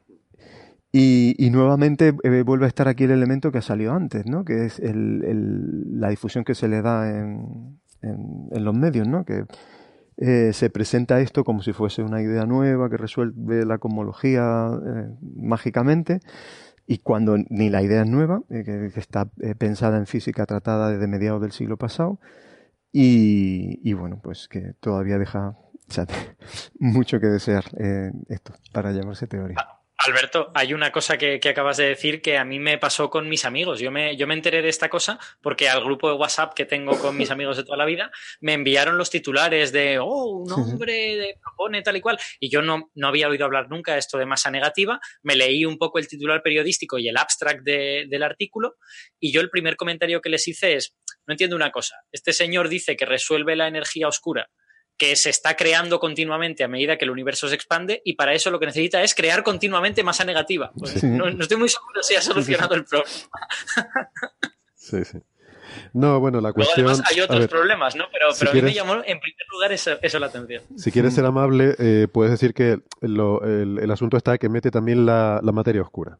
O sea, lo novedo, hay, sí. otras, hay otras cosmologías de masas negativas que han tenido cuidado de no cargarse la física, no como él, eh, y, y eh, bueno, eso lo estuvimos comentando en aquel episodio, pero esas se refieren únicamente a la expansión del universo, no se refieren, eh, o sea, solamente a la expansión acelerada. Intentan explicar la expansión acelerada, pero él aquí mete también la materia oscura. O sea, explica tanto materia oscura como energía oscura. Eso sería el, la novedad. Pero claro, a costa de hacer una cosa que, que pero, yo creo que físicamente la, no es. la, la, materia oscura, o sea, en el fondo sigue siendo. Eh, o sea, él mete materia en su modelo. Eh, eh, de esa materia la divide en la parte que tiene energía eh, masa positiva y masa negativa. La de masa positiva sigue siendo la materia oscura. La de masa negativa la necesita crear de No, no, no. forma Él, él, usa, él obtiene halos eh, galácticos de que sería el equivalente a la materia oscura, pero están hechos de masa negativa.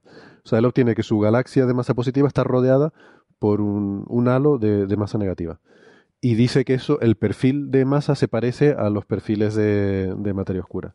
Sin, que, ten, eh, sin, sin, sin, anular el componente de, energía de densidad de energía positiva, ¿no? Eh, bueno. Pero en fin, estoy, sí, estoy de acuerdo contigo que sobre todo el problema es el ruido que se forma, ¿no? Porque mmm, no parece justificado. No es un trabajo suficientemente relevante o sea, apenas podríamos decir que es un trabajo relevante. Es un trabajo, es, lo, que, lo que decía Alberto, ¿no? Que si, si, si, tú estás leyendo, esto se publicó en el Monthly Notices, ¿no? Si estás leyendo la revista, pues ves el Astra y dices, bueno, esto tampoco tiene mucho sentido. Eh, pero claro, como salta a los medios, porque, bueno, es científico de la Universidad de Oxford, pues, eh, pues se le da más, eh, o sea, genera más ruido de lo que realmente correspondería. Muy bien. ¿Algún comentario más? Esta era nuestra última candidatura. Yo creo que el juicio queda visto para sentencia. Eh, ahora. Para durísima sentencia. Para durísima sentencia. ahora este, este jurado se va a retirar a deliberar y volveremos después de publicidad con el veredicto de los ganadores tanto del premio señal como del premio ruido. No se vayan, que volvemos enseguida.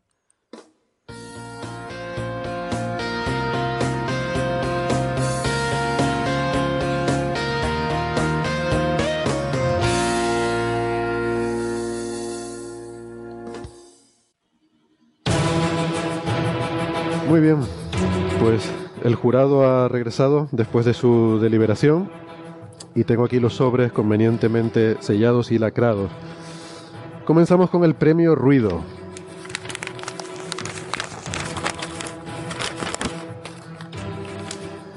Y el premio Ruido de la edición 2018 de Coffee Break es para la revista New Scientist por dar pábulo a las dudas sobre LIGO. Muy mal, New Scientist.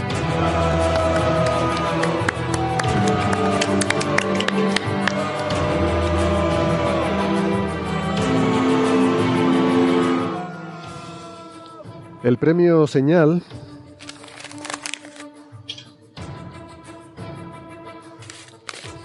Este, este, sobre está más duro. está bien cerrado. Lo voy a romper. ¿eh? Está bien cerrado. Ya.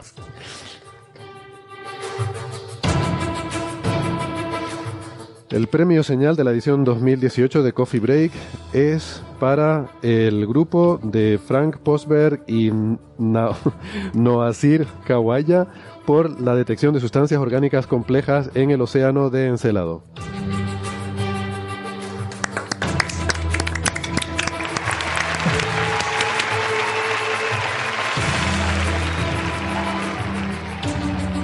Muchas gracias por acompañarnos en esta gala. Con esto nos despedimos. Gracias, José Alberto, Alberto, Ángel, Sara. Y Solo, solo, quiero señalar que ya lo hemos hecho mejor que los Oscars, que no hemos dicho que se ha llevado el premio señal el que se ha llevado el ruido, ni, ni nada de esto, es fantástico. ¿no? hemos mejorado la, la, otra gala que nos hace, que nos intenta hacer la competencia. Lo, que intenta hacer la competencia. Porque no me habéis dejado a mí leer los sobres, que en las condiciones que estoy ahora no sé ni cómo voy a llegar a cabo. Era, eran los que dije, ¿no? Eh, era, sí, sí, era eso, ¿no? no me he equivocado. Bueno, eh, amigas, hasta la semana que viene. Hasta luego. Adiós. Chao. Hasta luego.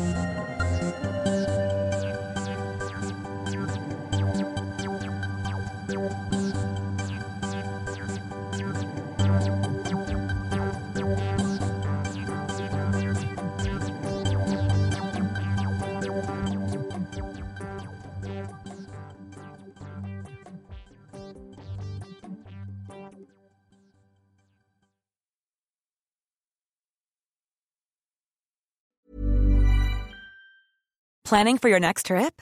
Elevate your travel style with Quince. Quince has all the jet setting essentials you'll want for your next getaway, like European linen, premium luggage options, buttery soft Italian leather bags, and so much more. And is all priced at 50 to 80% less than similar brands.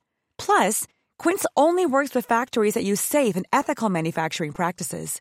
Pack your bags with high-quality essentials you'll be wearing for vacations to come with Quince. Go to quince.com slash pack for free shipping and 365-day returns.